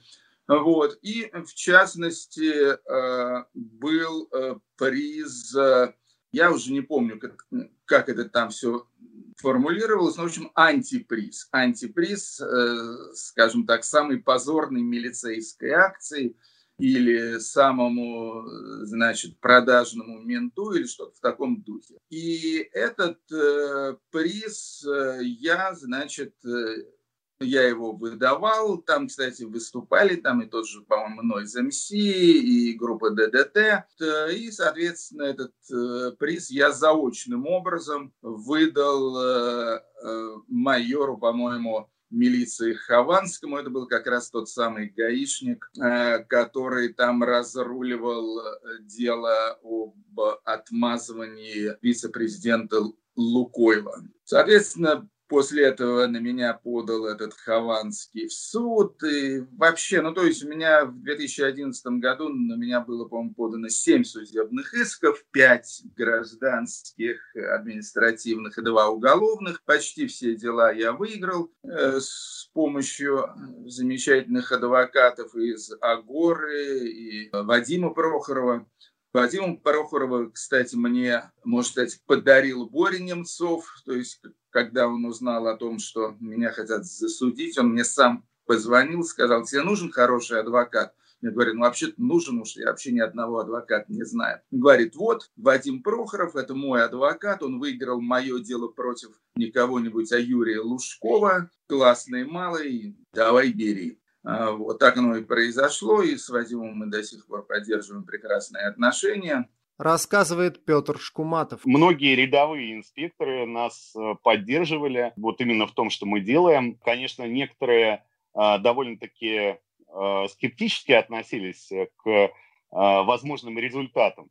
То есть говорили, у вас ничего не получится, но в целом мы вот именно со стороны а, людей, которые работали на дорогах, очень часто встречали а, либо гласную, либо негласную поддержку. Связано это было с тем, я потом в этом разобрался, с тем, что обладатели привилегий общались с инспекторами на дорогах, ну, в общем-то, как с людьми э, третьего или даже четвертого разряда. И, э, ну, вы сами понимаете, что это э, очень сильно оскорбляло э, инспекторов, э, которые живые люди. Э, ну, как бы нельзя э, ни к какому живому человеку, ну, относиться с высокомерием или унижать его просто потому, что он занимает какую-то должность э, пониже, э, чем твою, чем ты занимаешь.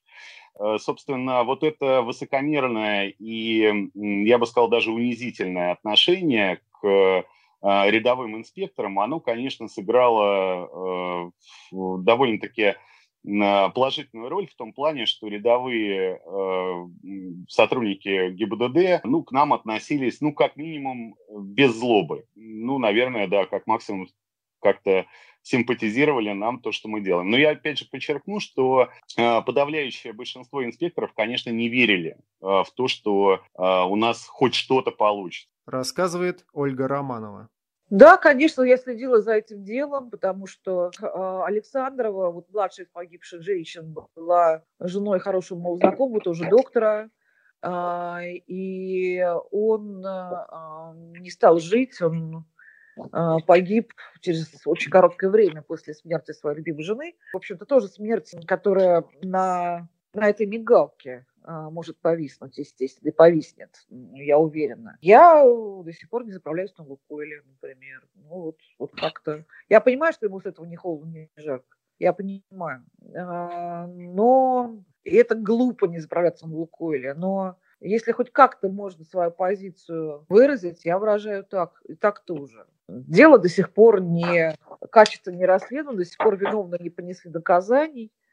А, да и, собственно, уже сейчас осталась одна маленькая девочка, которая потеряла и мать, и отца, и бабушку. И, насколько я знаю, все-таки ей занимаются оставшиеся близкие люди и бывшие коллеги погибших врачей, но никак не Лукойл, например, а мог бы. Неудача в деле с автомобилем вице-президента Лукойла не смутила синие ведерки.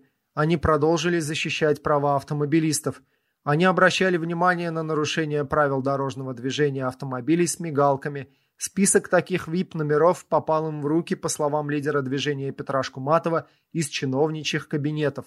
Например, Шкуматов пожаловался в администрацию президента и ГИБДД на автомобиль режиссера Никиты Михалкова, который ехал по встречке без включенного маячка. А еще изобличили водителя автомобиля главы МЧС Сергея Шойгу – он угрожал выстрелить в голову другому водителю, который отказался уступить дорогу его автомобилю. В министерстве признали, что машина принадлежит им, и уволили этого водителя. Рассказывает Петр Шкуматов.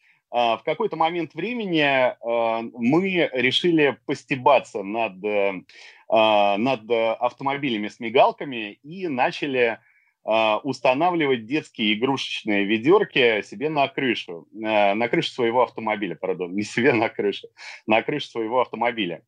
Это выглядело очень комично, смешно. У меня вообще было такое большое ведрище, я бы сказал так, То есть э, я сейчас, конечно, это вспоминаю э, с большой улыбкой. А это прямо реально такое большое-большое, там, 5 или 7-литровое ведро.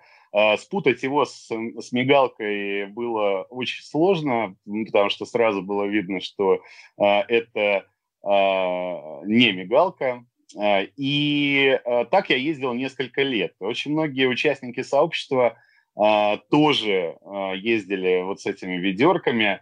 А, мы делали автопробеги, где машины с ведерками выстраивались э, в колонны, и это были замечательные автопробеги. Но я могу сказать, что гаишники, конечно, очень сопротивлялись этому, во всяком случае, на начальном этапе.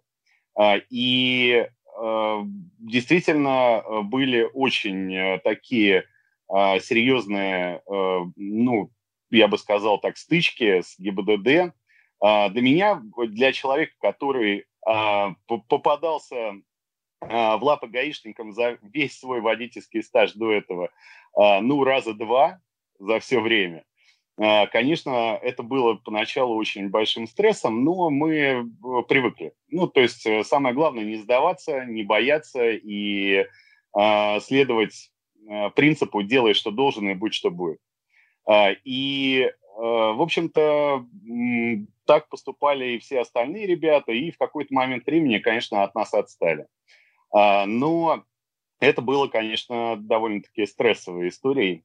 А, но эм, я помню, что очень много людей, а, вот когда ты едешь с ведром а, по улице, очень много людей показывали палец вверх, бибикали в знак поддержки. Ну и э, в какой-то момент времени действительно вот этот вот наш флешмоб привел к тому, что люди даже без э, вот этой символики, э, просто перестали пропускать автомобили с мигалками. Рассказывает Марина Литвинович. Смотрите, во-первых, я была активным участником движения, особенно на первых порах, потому что моя машина, одна из первых ехала в колонне, когда мы по Москве огромной колонной ехали, и у меня на машине, у меня тогда была Мазда, у меня на машине было прикреплено вот большое синее ведро замечательное. А, и, конечно, вся эта история и наш проезд по Москве, сейчас это даже представить невозможно с этими синими ведерками. Мне кажется, что это была отличная история. Родилась она на самом деле, опять же, из того, из чего я уже говорила, а именно из того, что в ЖЖ возникла а, вот эта информационная волна, протеста против э, того, что происходит на дорогах. Там было слишком много случаев, когда машины с мигалкой или э, нарушали правила дорожного движения, или сбивали кого-то, или, э, так сказать, привод... их, их э, вождение приводило к авариям.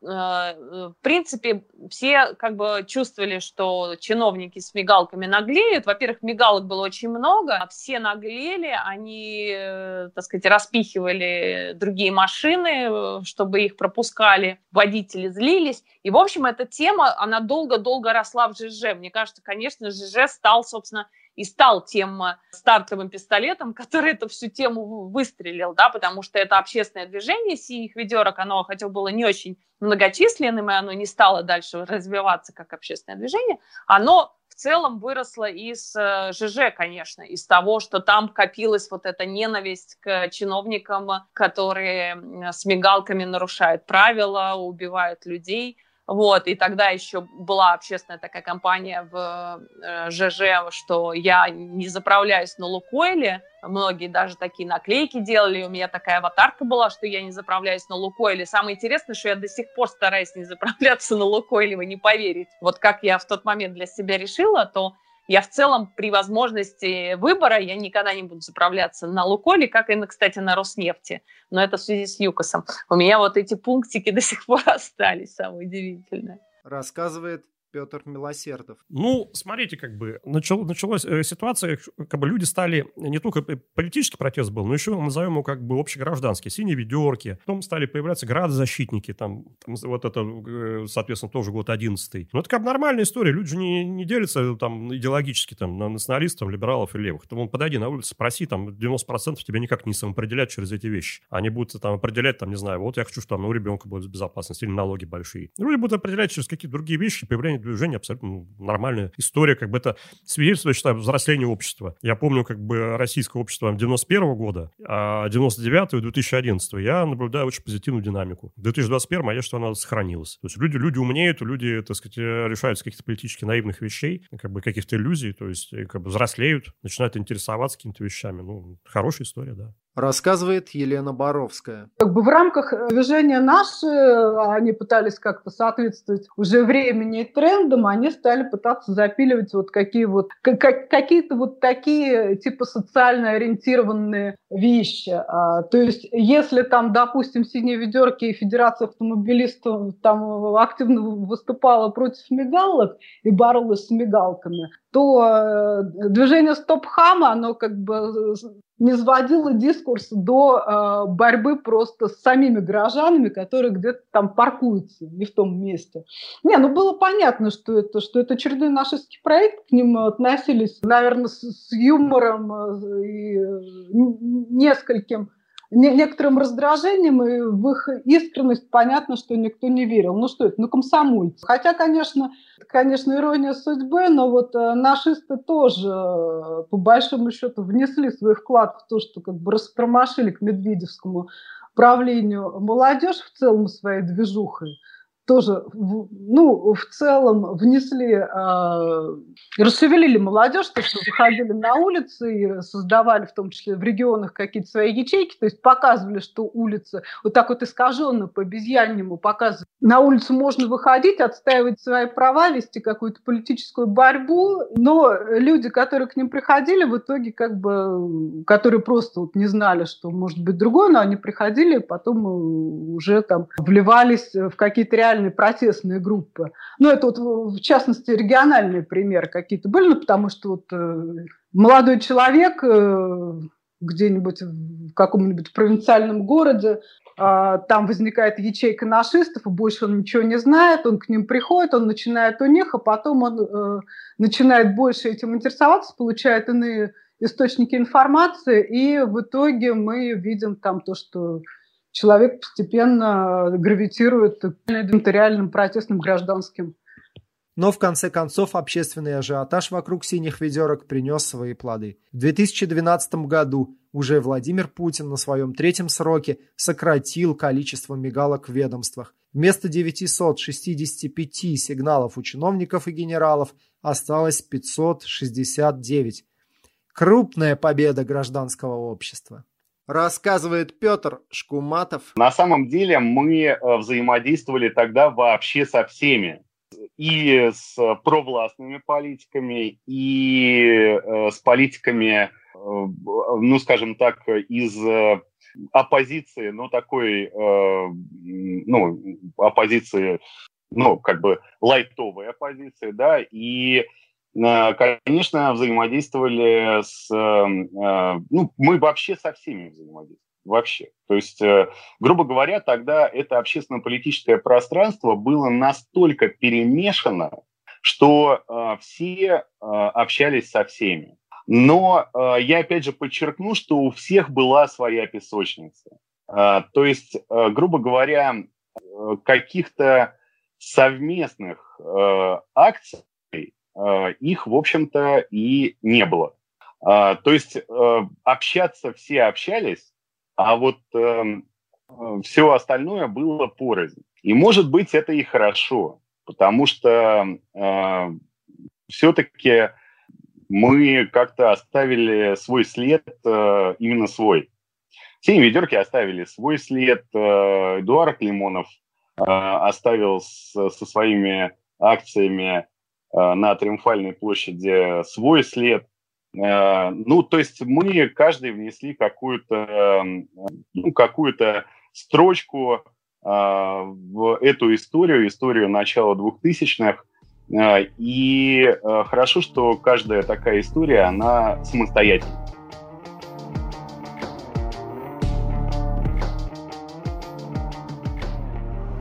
Лужковская Москва была похожа на неряшливого обжору, готового запихнуть в себя все, что способен проглотить, и больше. Источенное временем историческое наследие дотлевало.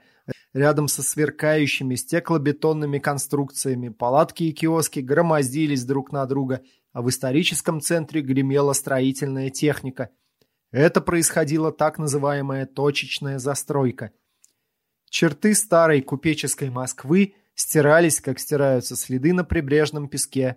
Одной из наиболее активных противостоящих точечной застройкой организаций стало движение «Архнадзор», рассказывает Алексей Сочнев. Мощнейшие были столкновения, это в Бутово. А, тогда власти не могли себе позволить вот так вот ставить просто крестик на карте и говорить, вот тут мы снесем. Вот, э, потому что они тогда э, решили начать с окраины, и как раз э, э, столкновение в Бутово было достаточно массовое, дошло вплоть до того, что люди стали э, строить баррикады, и их штурмовал ОМОН. Причем серьезно, не просто там пришли и забирали, а вот такой прям реально штурм устроили и расселяли этих людей.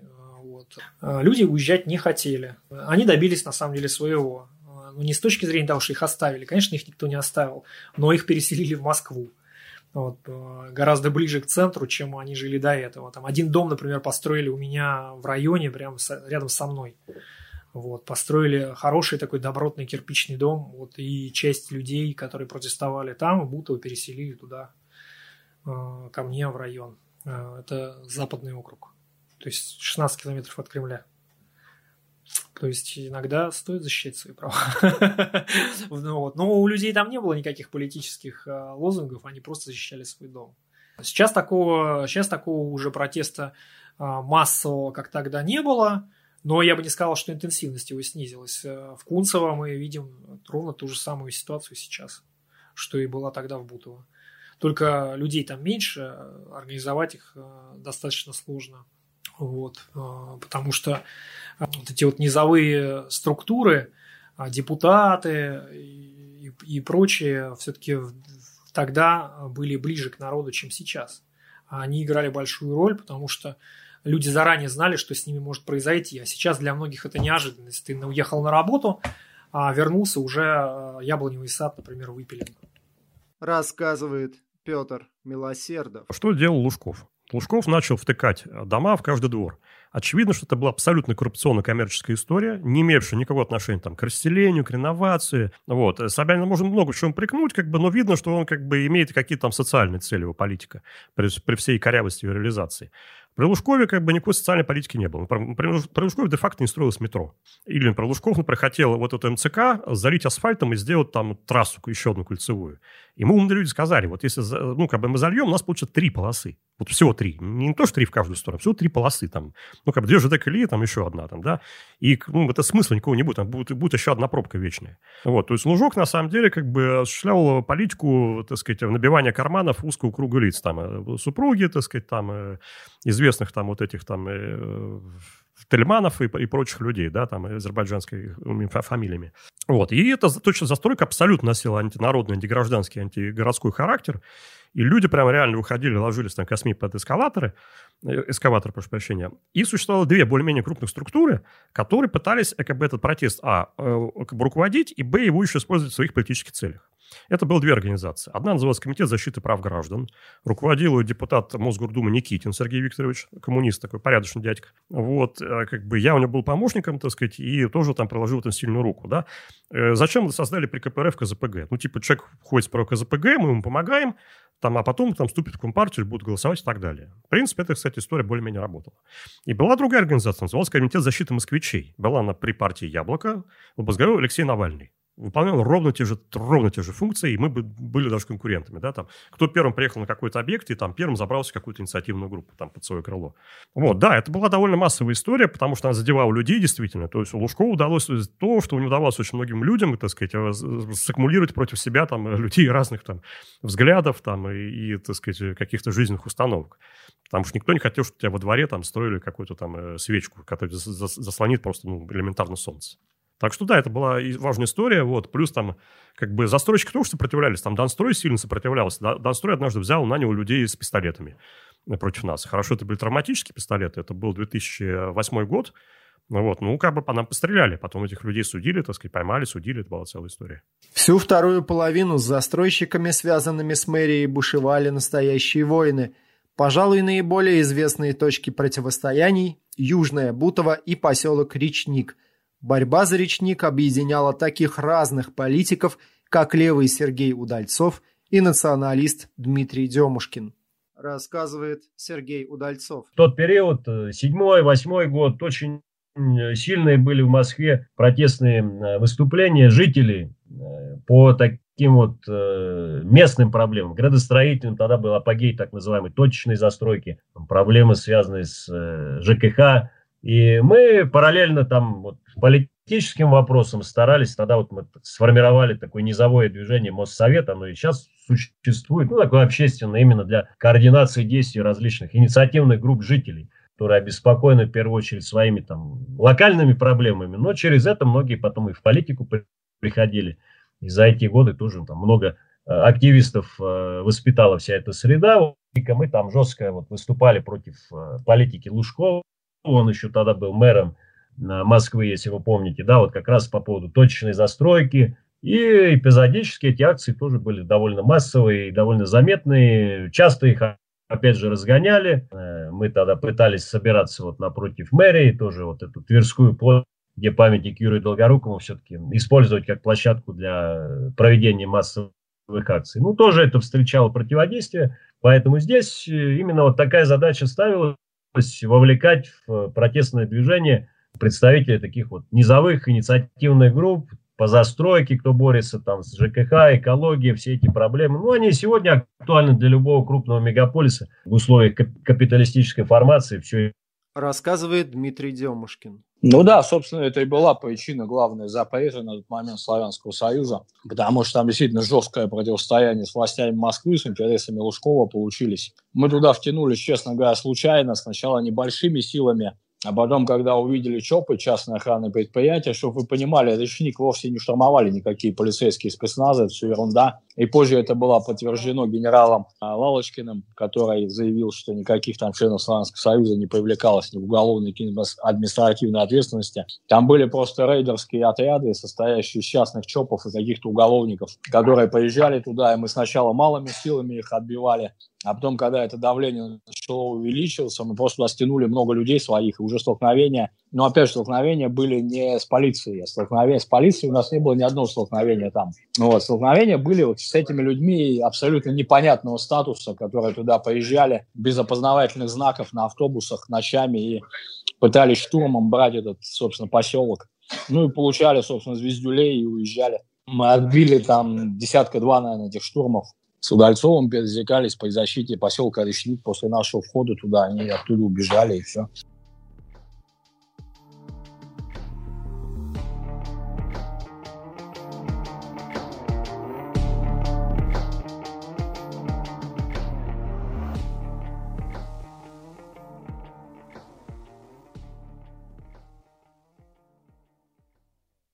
Рассказывает Марго Журавлева. А, мне было 19 лет, и я работала на таком мероприятии, называлось Sunday Up Market, рынок молодых модельеров. А, в общем, я в основном занималась а, такими пиар-ивент задачами. Но э, в основном, мне кажется, я, я даже не столько училась, сколько я какой-то нетворк выстраивала. Ну, это сейчас так звучит, типа, конечно, я так для себя это не формулировала. Ну, то есть я просто пыталась вообще понять, что как э, работает, э, кто есть кто, с кем прикольно дружить, с кем не прикольно, как сделать так, чтобы всякие крутые чуваки, типа там Кашина, Зара, запомнили, как тебя зовут, потому что они же такие крутые, взрослые журналисты журналисты. И, в общем, очень хотелось со всеми э, приятельствовать. Марго Журавлева, журналистка. В 2010 году студентка журфака МГУ. Позже много лет работала на телеканале «Дождь». Сегодня занимается продюсированием различных проектов. Как я узнала Кашину? Ну, э, из Твиттера. Был такой, типа, да, чувак в Твиттере. Вот я знала, что он известный журналист. Но мне кажется, что я не то чтобы часто читала его в «Коммерсанте», как-то специально выделяла, я помню, что я купила э, книжку его «Всюду жизнь». Это сборник статей там за какой-то период. Вот. И Кашин у меня ассоциировался вот с этой маленькой книжечкой.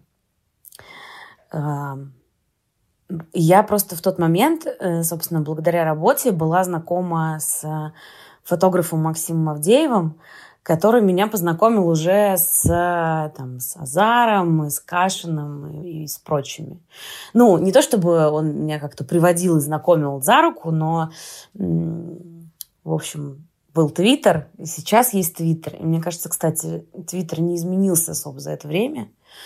А, там как-то все очень просто и быстро знакомятся а, и могут какие-то вопросы друг другу задавать. И, в общем, если ты регулярно с кем-то в Твиттере а, пересекаешься, то вам в реальности уже, в общем, есть о чем поговорить.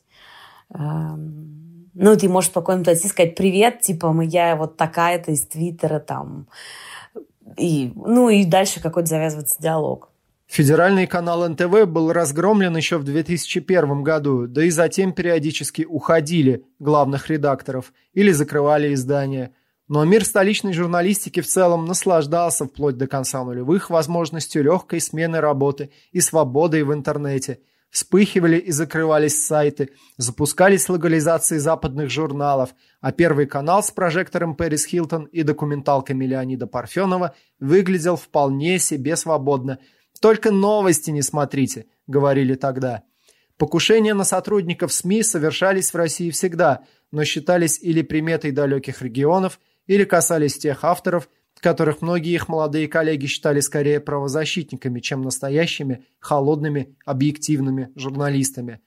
Под занавес Медведевской эпохи правила потихоньку стали меняться. 6 ноября 2010 года Журналист Олег Кашин около часу ночи возвращался в свою квартиру в доме на улице Пятницкая в Москве. За дворовой калиткой он увидел двух мужчин. Проходя, Кашин заметил, что у одного из них в руках букет цветов. В следующую секунду мужчины напали на журналиста и стали избивать. Оказалось, что в букете была спрятана арматура.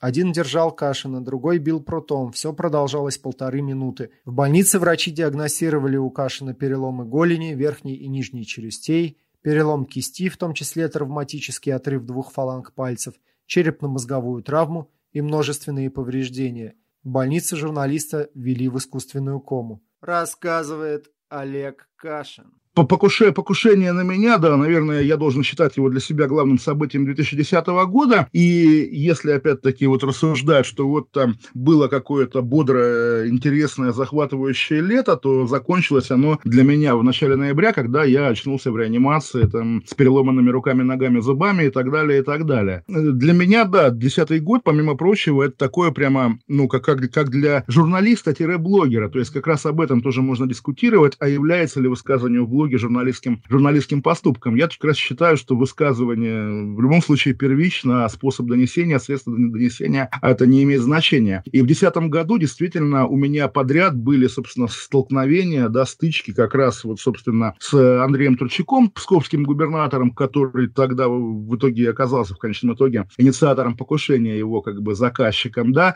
э, с Василием Якименко, руководителем Росмолодежи, которого я тоже считал возможным заказчиком, вернее, не тоже, а это была для меня главная версия. И химкинские дела, поскольку, да, также вот как человек, поддерживавший активно в прессе, поддерживавший атаку на химскую, химкинскую администрацию, тоже я мог считать, что эти опасные люди, опасные люди могут, могут тебя наказать, как они наказали Михаила Бекетова. К чему я это говорю? К тому, что как раз десятый год, причем, ну, вот ощущение, что в седьмом, восьмом такого не было, хотя возникали какие-то, естественно, истории, причем я не говорю даже не о Политковской, а, допустим, об Игоре Домникове, да, известный редактор «Новой газеты», которого в 2000, там, 2000 году а, по инициативе липецкого вице-губернатора, боже, вообще, что это, как бы какой-то уровень, да, забили до комы, до, до полусмерти, он там довольно долго потом лежал, умирал, в итоге умер. Вот, собственно, такие вспышки были, но в 2010 году, опять же, я, может быть, задним числом уже домысливаю, но кажется, да, что человек из власти, который может тебя убить, стал уже не аномалией, а типичным представителем. То есть как раз вот в чем для меня главное впечатление истории с покушением на меня, да, что что я мог выбирать из бандитов во власти, а кто, какой из трех бандитов более бандитистый, чтобы, чтобы на меня напасть. Наверное, вот так. Раньше все-таки это воспринималось как что-то такое. Я, на самом деле, может быть, это уже прозвучит как бы как э, теория, выстраиваемая задним числом, но все-таки действительно при Медведеве же это все обострилось. То есть, несмотря на модернизационную риторику, да, и воровать стали больше, и убивать стали больше. Пока продолжалось лечение, коллеги Кашина Журналисты всех главных изданий страны выходили с одиночными пикетами к Петровке с требованием расследовать избиение их коллеги. Они выпустили газету «Кашин», в которой выразили свое мнение об инциденте и оставили пожелания выздоровления. В ее создании участвовали корреспонденты коммерсанта Ольга Алинова, Андрей Козенко, журналист русского репортера Илья Азар – главный редактор «Большого города» Филипп Дзитко, редакционный директор журнала «Афиша» Юрий Сапрыкин и другие. В издательстве «От Маргинем» в знак поддержки Кашина вышла его книга «Раисия в перде». Об этом подробнее вы можете узнать в нашем предыдущем подкасте «Эпоха крайностей». За следствием лично пообещал следить президент Дмитрий Медведев. Еще недавно столичные журналисты горевали о том, что правила этикета не позволяют в репортажах с уличных акций употреблять словечки типа «демшизоид», а на участников акций посматривали свысока. И вот они сами стоят в пикетах. Рассказывает Марго Журавлева. Мы должны были встретиться с Кашиным днем вот следующего дня – после того, как на него напали, но мы, соответственно, не встретились, потому что на него напали. Мы должны были позавтракать с ним и с э, Ильей Александровым. Я, я задумалась, потому что я подумала, как его сейчас представить. А, ну, с таким тоже чуваком из Твиттера, типа, который приезжал из Петербурга, где он тогда жил. Как я узнала, мне кажется, что я, опять же, в Твиттере это увидела – и довольно долго потом не спала и какие-то пыталась искать новости.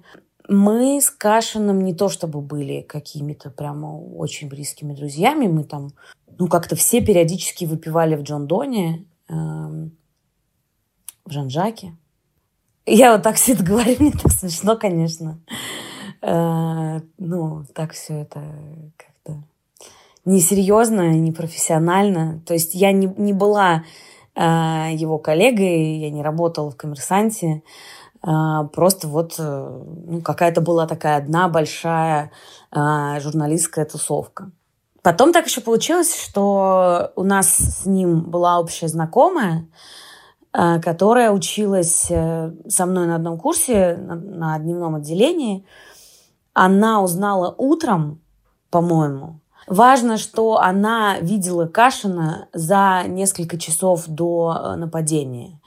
И, по-моему, даже, в общем, э, он виделся с ней, ужинал с ней, и потом поехал домой, э, и на него напали.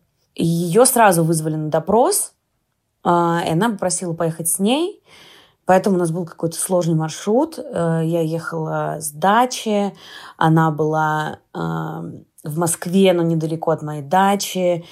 Э, она совершенно билась в истерике, не понимала, что происходит, очень за него переживала. И нас забирал Сережа Пономарев, э, потому что мне просто нужно было помочь ей доехать. Я не помню, где был допрос.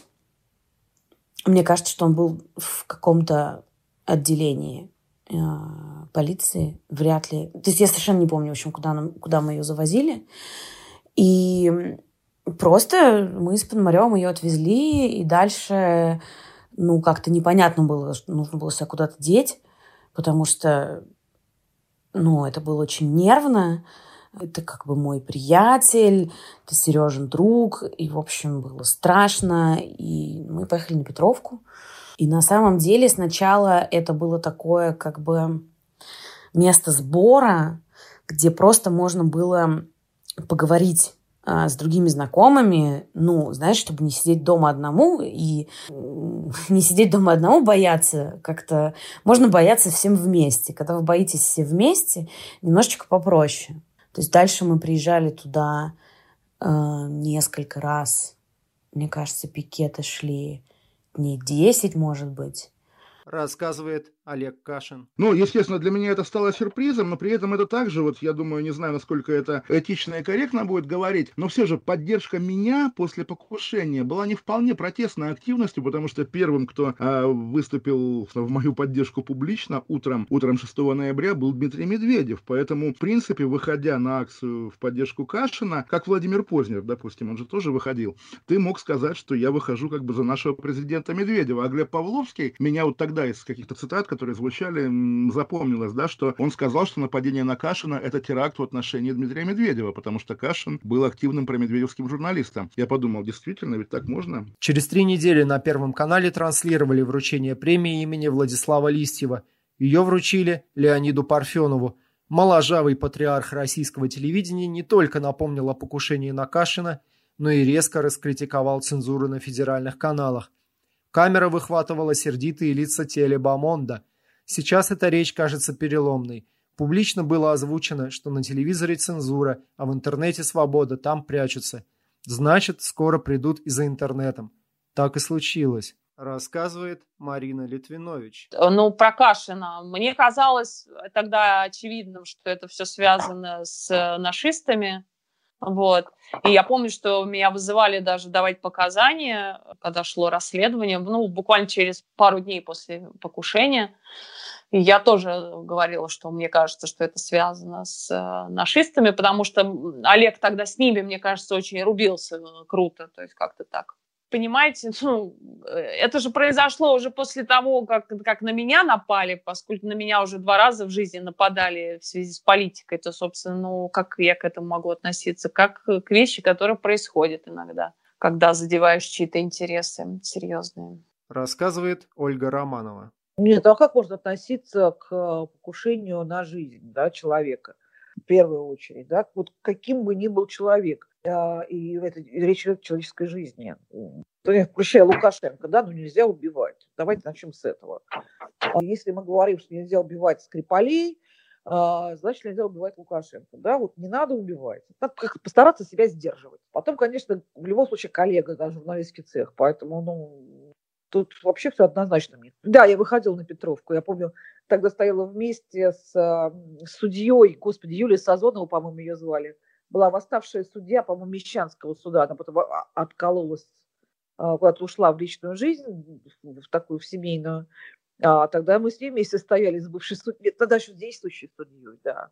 Рассказывает Сергей Давидис. Тогда все-таки, в принципе, такого уж общегражданского протеста не было. Действительно, всплеском общегражданского протеста стала э, поствыборная история, вот начиная с 5 декабря. Но понятно, что это же не могло там из вакуума возникнуть. То есть вот эти все движения наблюдателей, Лиза Алерт и всякие разные движения, в которых люди брали на себя ответственность за какие-то, в общем, относительно неполитические сферы, они же существовали, и это определенный способ оценки реальности, подхода к ней. Поэтому, ну да, наверное, какой-то общественный резонанс был, но в пикеты выходили все-таки журналисты. Ну, хотя вот не помню, не помню, выходил ли я, может быть, и я выходил. Но я, опять же, тогда активно участвовал в политической деятельности, считал это важным. Рассказывает Марго Журавлева. И все тогда считали, что это связано а, с а, молодой гвардией, с Якименко. Ну, это была какая-то, в общем, основная версия.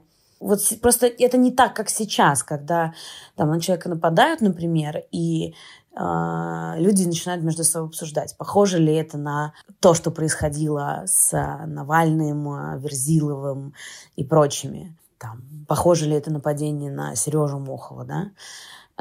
Это как бы в общественном журналистском сознании, как правило, относится все к одной категории возможных заказчиков этих действий. Я помню, что когда я...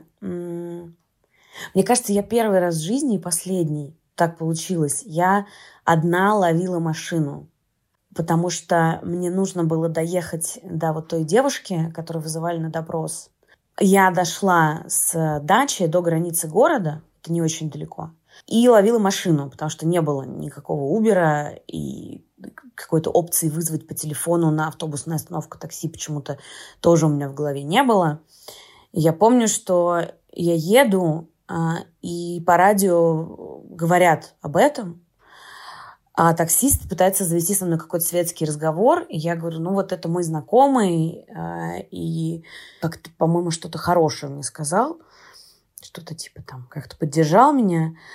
А, плюс я помню, что наверное, когда я собиралась выходить из дома, дома работал телевизор, там бабушка с дедушкой смотрели, и они тоже, в общем, понимали, что это какой-то мой знакомый.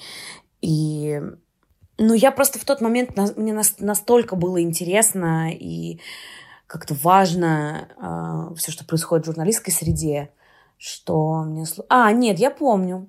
Я помню, что где-то, наверное, э, через неделю или через 10 дней на Пушкинской был митинг, эм, такой вот как бы информирующий о событиях с Кашиным.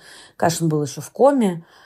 Я помню, что мои знакомые меня спрашивали, не, мои знакомые не, не журфака, не журналисты, меня спрашивали, э, во-первых, они спрашивали там, ну, есть ли какие-то новости, которых нет в медиа, да, может быть, что-то я могу рассказать. То есть они переживали и поддерживали. А еще они меня спрашивали, зачем нужен митинг. То есть если человек лежит в больнице, зачем проводить какую-то акцию? И я им объясняла, что это а, что у уличной акции несколько задач, да, что она, во-первых, информирует людей, э, прохожих просто о том, что происходит, а, во-вторых, э, она как позволяет медиа еще раз про это рассказать, то есть это новостной повод определенный, и те, кто переживают за человека, были услышаны. В-третьих, ну, в этом есть определенный терапевтический эффект, про это, может быть, я и не говорила людям. А, но сегодня или вчера была годовщина э, истории с Голуновым. Конечно, мне кажется, что история с Кашиным была не настолько э, такой как бы информационно проникающей, с одной стороны. Э, но с другой стороны, возможно, просто время изменилось, да, и два года назад там, социальные сети и наша вовлеченность в них и их вовлеченность в нашу жизнь э, была просто уже гораздо выше, чем в 2010 году. Кашин шел на поправку быстрее, чем прогнозировали врачи, и уже в декабре 2010 года написал текст в издании Times, в котором предположил, что нападение на него может быть связано либо с его освещением истории вокруг Химкинского леса, либо с движением нашей Василием Якименко – либо с губернатором Псковской области Андреем Турчаком. В августе 2010 года в комментарии в живом журнале Кашин назвал губернатора Псковской области сраным Турчаком. Тот потребовал извинений и написал «Время пошло». Журналист извинений не принес. В 2015 году следствие неожиданно вышло на исполнителей и заказчиков преступления. Кашин опубликовал допрос одного из избивавших его мужчин, по имени Данила Веселов, который рассказывает о подробностях нападения и называет Турчака его заказчиком. Веселов и еще двое причастных к избиению Кашина работали в службе охраны предприятия «Ленинец», принадлежавшего семье Турчака. Андрей Турчак сейчас первый зампредседателя Совета Федерации, и кажется, что для правосудия он недосягаем, как и Анатолий Барков. Из-за опасений за безопасность свою и своей семьи Олег Кашин в 2013 году эмигрировал из России. Сейчас живет в Лондоне. Рассказывает Павел Никулин. Это еще очень важное событие 2010 года, когда пиздили Олега Кашина. То тогда охуели все. Вот тогда реально пульс просто зашкаливал. Это все случилось в один год. Типа, Химки, Кашин, Манежка. И оказалось, что вот реальность, она здесь, сейчас. Что вот это настоящее. Впервые тогда журналисты вышли на пикет. За вот долгое время. Впервые они что-то начали делать. Плюс еще тогда казалось, что протест стал массовым. Сейчас я вижу просто повторение некого сюжета, потому что казалось, что вот оно. Казалось, что вот-вот, вот сейчас вот этот культурный будет э, какой-то надрыв, да, но... В общем, как говорил Хантер Томпсон, нас несла большая великая волна и все закончилось, наверное, даже ну, уже после болотки.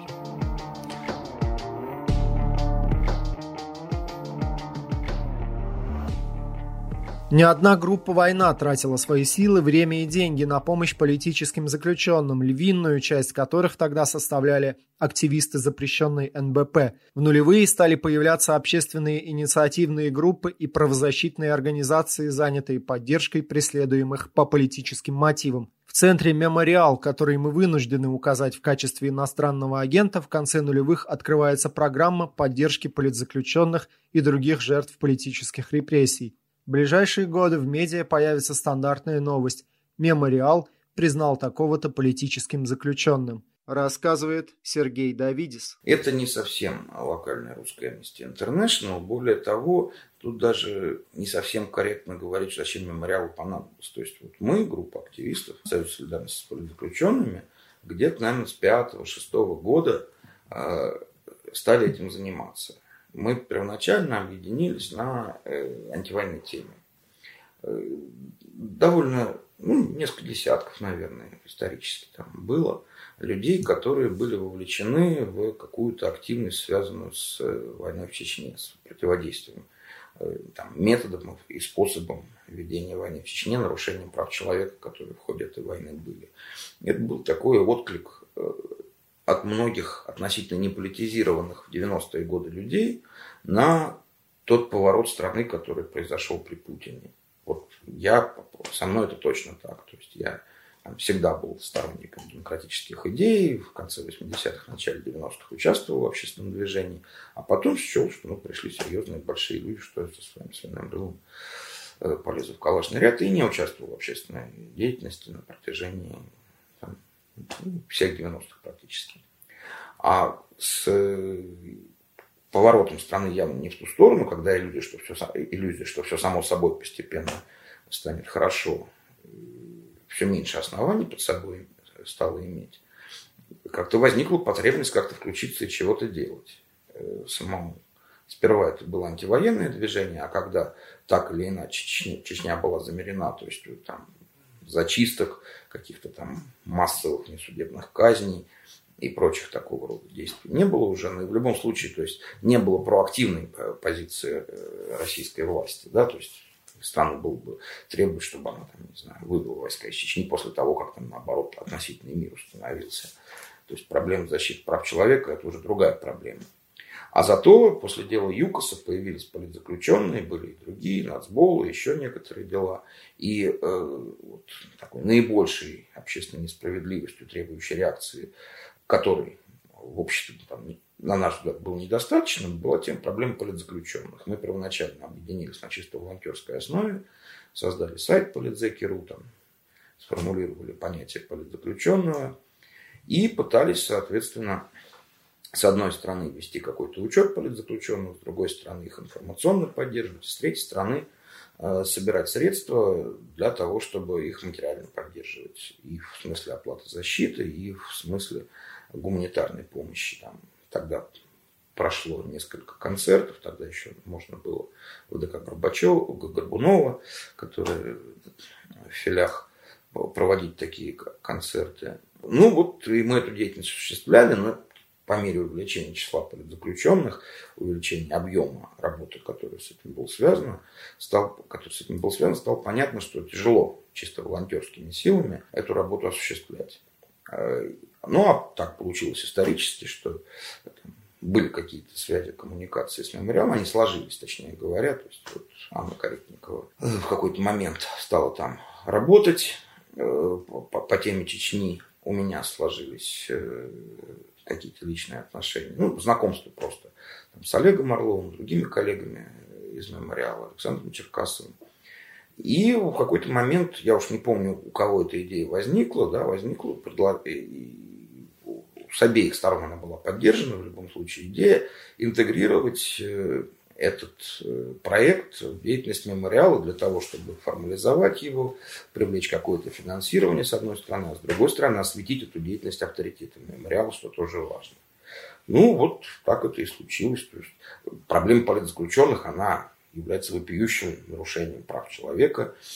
Как мы уже говорили, премию инновации активисты войны передали группе «Агора», чей адвокат Светлана Сидоркина защищала, в частности, Таисию Осипову, супругу одного из тогдашних лидеров нацболов Сергея Фомченкова, которую обвиняли в торговле наркотиками и приговорили к восьми годам лишения свободы. «Агору» в 2005 году основал юрист Павел Чиков. Адвокаты участвовали в самых резонансных делах – Например, они представляли интересы Олега Кашина в деле против Василия Якименко – который подал в суд на журналиста за клевету после того, как тот назвал главу Росмолодежи среди возможных заказчиков своего избиения. Суд в иске Якименко в конце концов отказал. Адвокаты Агоры занимались и занимаются десятками случаев немотивированного преследования политических и гражданских активистов в регионах. В нулевые начал свою адвокатскую деятельность Марк Фейгин, который впоследствии получит спорную славу как один из защитников Pussy Riot – Фейгин был членом Федерального политсовета «Солидарности». В частности, он защищал активистку запрещенной НБП Ольгу Комарову,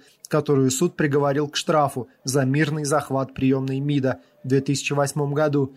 Позже Фейгин представлял интересы лидера националистической организации «Русский образ» Ильи Горячева, которого приговорили к пожизненному заключению за причастность к нескольким политическим убийствам, в том числе журналистки Анастасии Бабуровой и адвоката Станислава Маркелова – Подробности вы можете узнать из предыдущего нашего эпизода.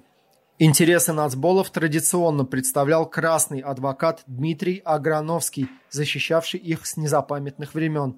Аграновский, член КПРФ, отстаивал права крайне левых активистов с начала нулевых годов.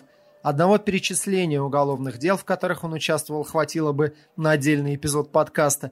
Аграновский, в частности, защищал одиозного левого террориста Игоря Губкина – которого обвиняли по 14 статьям Уголовного кодекса, в том числе попытки насильственного захвата власти и создания преступного сообщества. О таких фигурах, как Губкин, не будут вспоминать на каждую годовщину, например, взрыва им памятника Николаю II или минированию газопровода в Люберцах.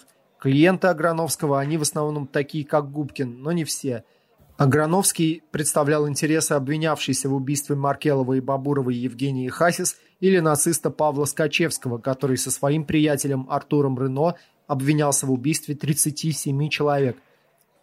В общем, эпоха либерального Дмитрия Медведева ознаменовалась ростом целой отрасли в гражданской активистской деятельности, защиты и поддержки политзаключенных.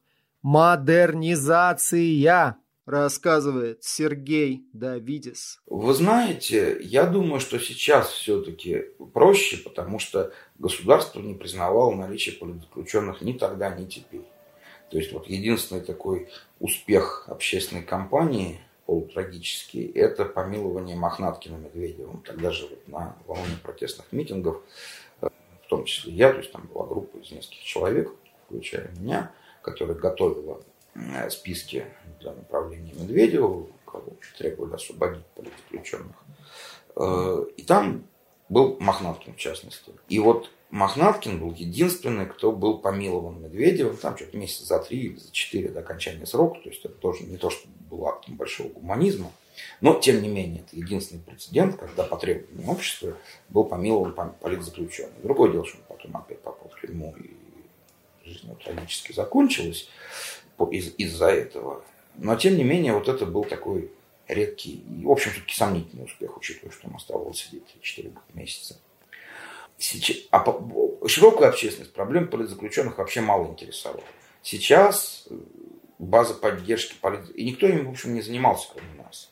А тогда как сейчас э, в обществе поддержка политзаключенных гораздо шире. То есть, да, сложность в том, что политзаключенных гораздо больше, то есть тогда их было несколько десятков, а сейчас там, порядка четырех сотен, только в наших списках неполных. И то, что там большая часть из них это религиозные политзаключенные, это ничего принципиально не меняет. То есть суть незаконности и политической мотивации, посягательства на права, она одинаковая. То есть мы одинаково подходим ко всем и выделяем их просто потому, что так удобнее воспринимать людям. Так вот, соответственно, сейчас на этом поприще работают очень многие и адвокатские организации, такие как Агора, другие похожие, и э, низовые инициативы, такие как Дело 212, Почта Росузника, и, ну, много-много.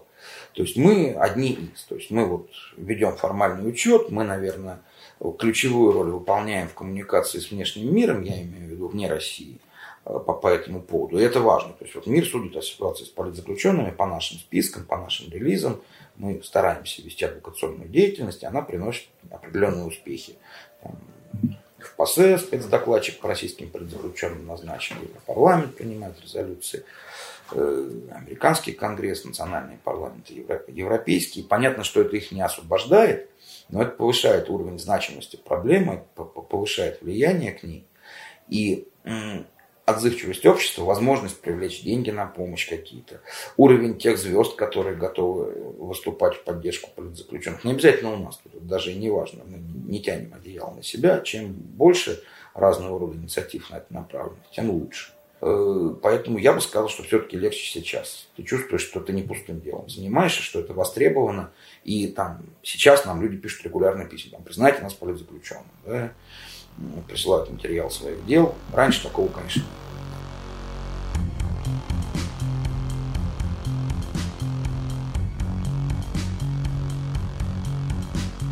Тогда в конце нулевых возникали многие явления, которые зададут тон всем последующим годам. Рассмотреть, расслышать, разнюхать в этих дуновениях современности ураганы будущего было не всем дано. От защиты политзеков веяло диссидентским нафталином. Журналисты еще не выучили слово «блокировка», а судебная журналистика была не в тренде. От акции войны веяло веселым карнавалом, а не причиной для уголовного преследования – Защита домов от сноса, как и хождение на протестные митинги, были чуть ли не частным хобби частных людей. Но исторические катаклизмы именно эти явления выдвинут на первый план. А вот летом 2010 года случился вполне естественный катаклизм. На территорию Европейской России пришла небывалая жара. На гигантских и самых густонаселенных территориях страны вспыхнут лесные пожары – Государственные институты к этому времени более-менее научились справляться со стихией уличной, но вот от стихии пожаров веяло первобытной мощью. Тогда-то огню и стал противостоять обычный гражданин, увидев, что модернизующее государство с ним не справляется. «Мы в ответе за нашу страну». Тем жарким и огненным летом эти слова наполнились подлинным значением. Об этом и пойдет речь в следующем эпизоде.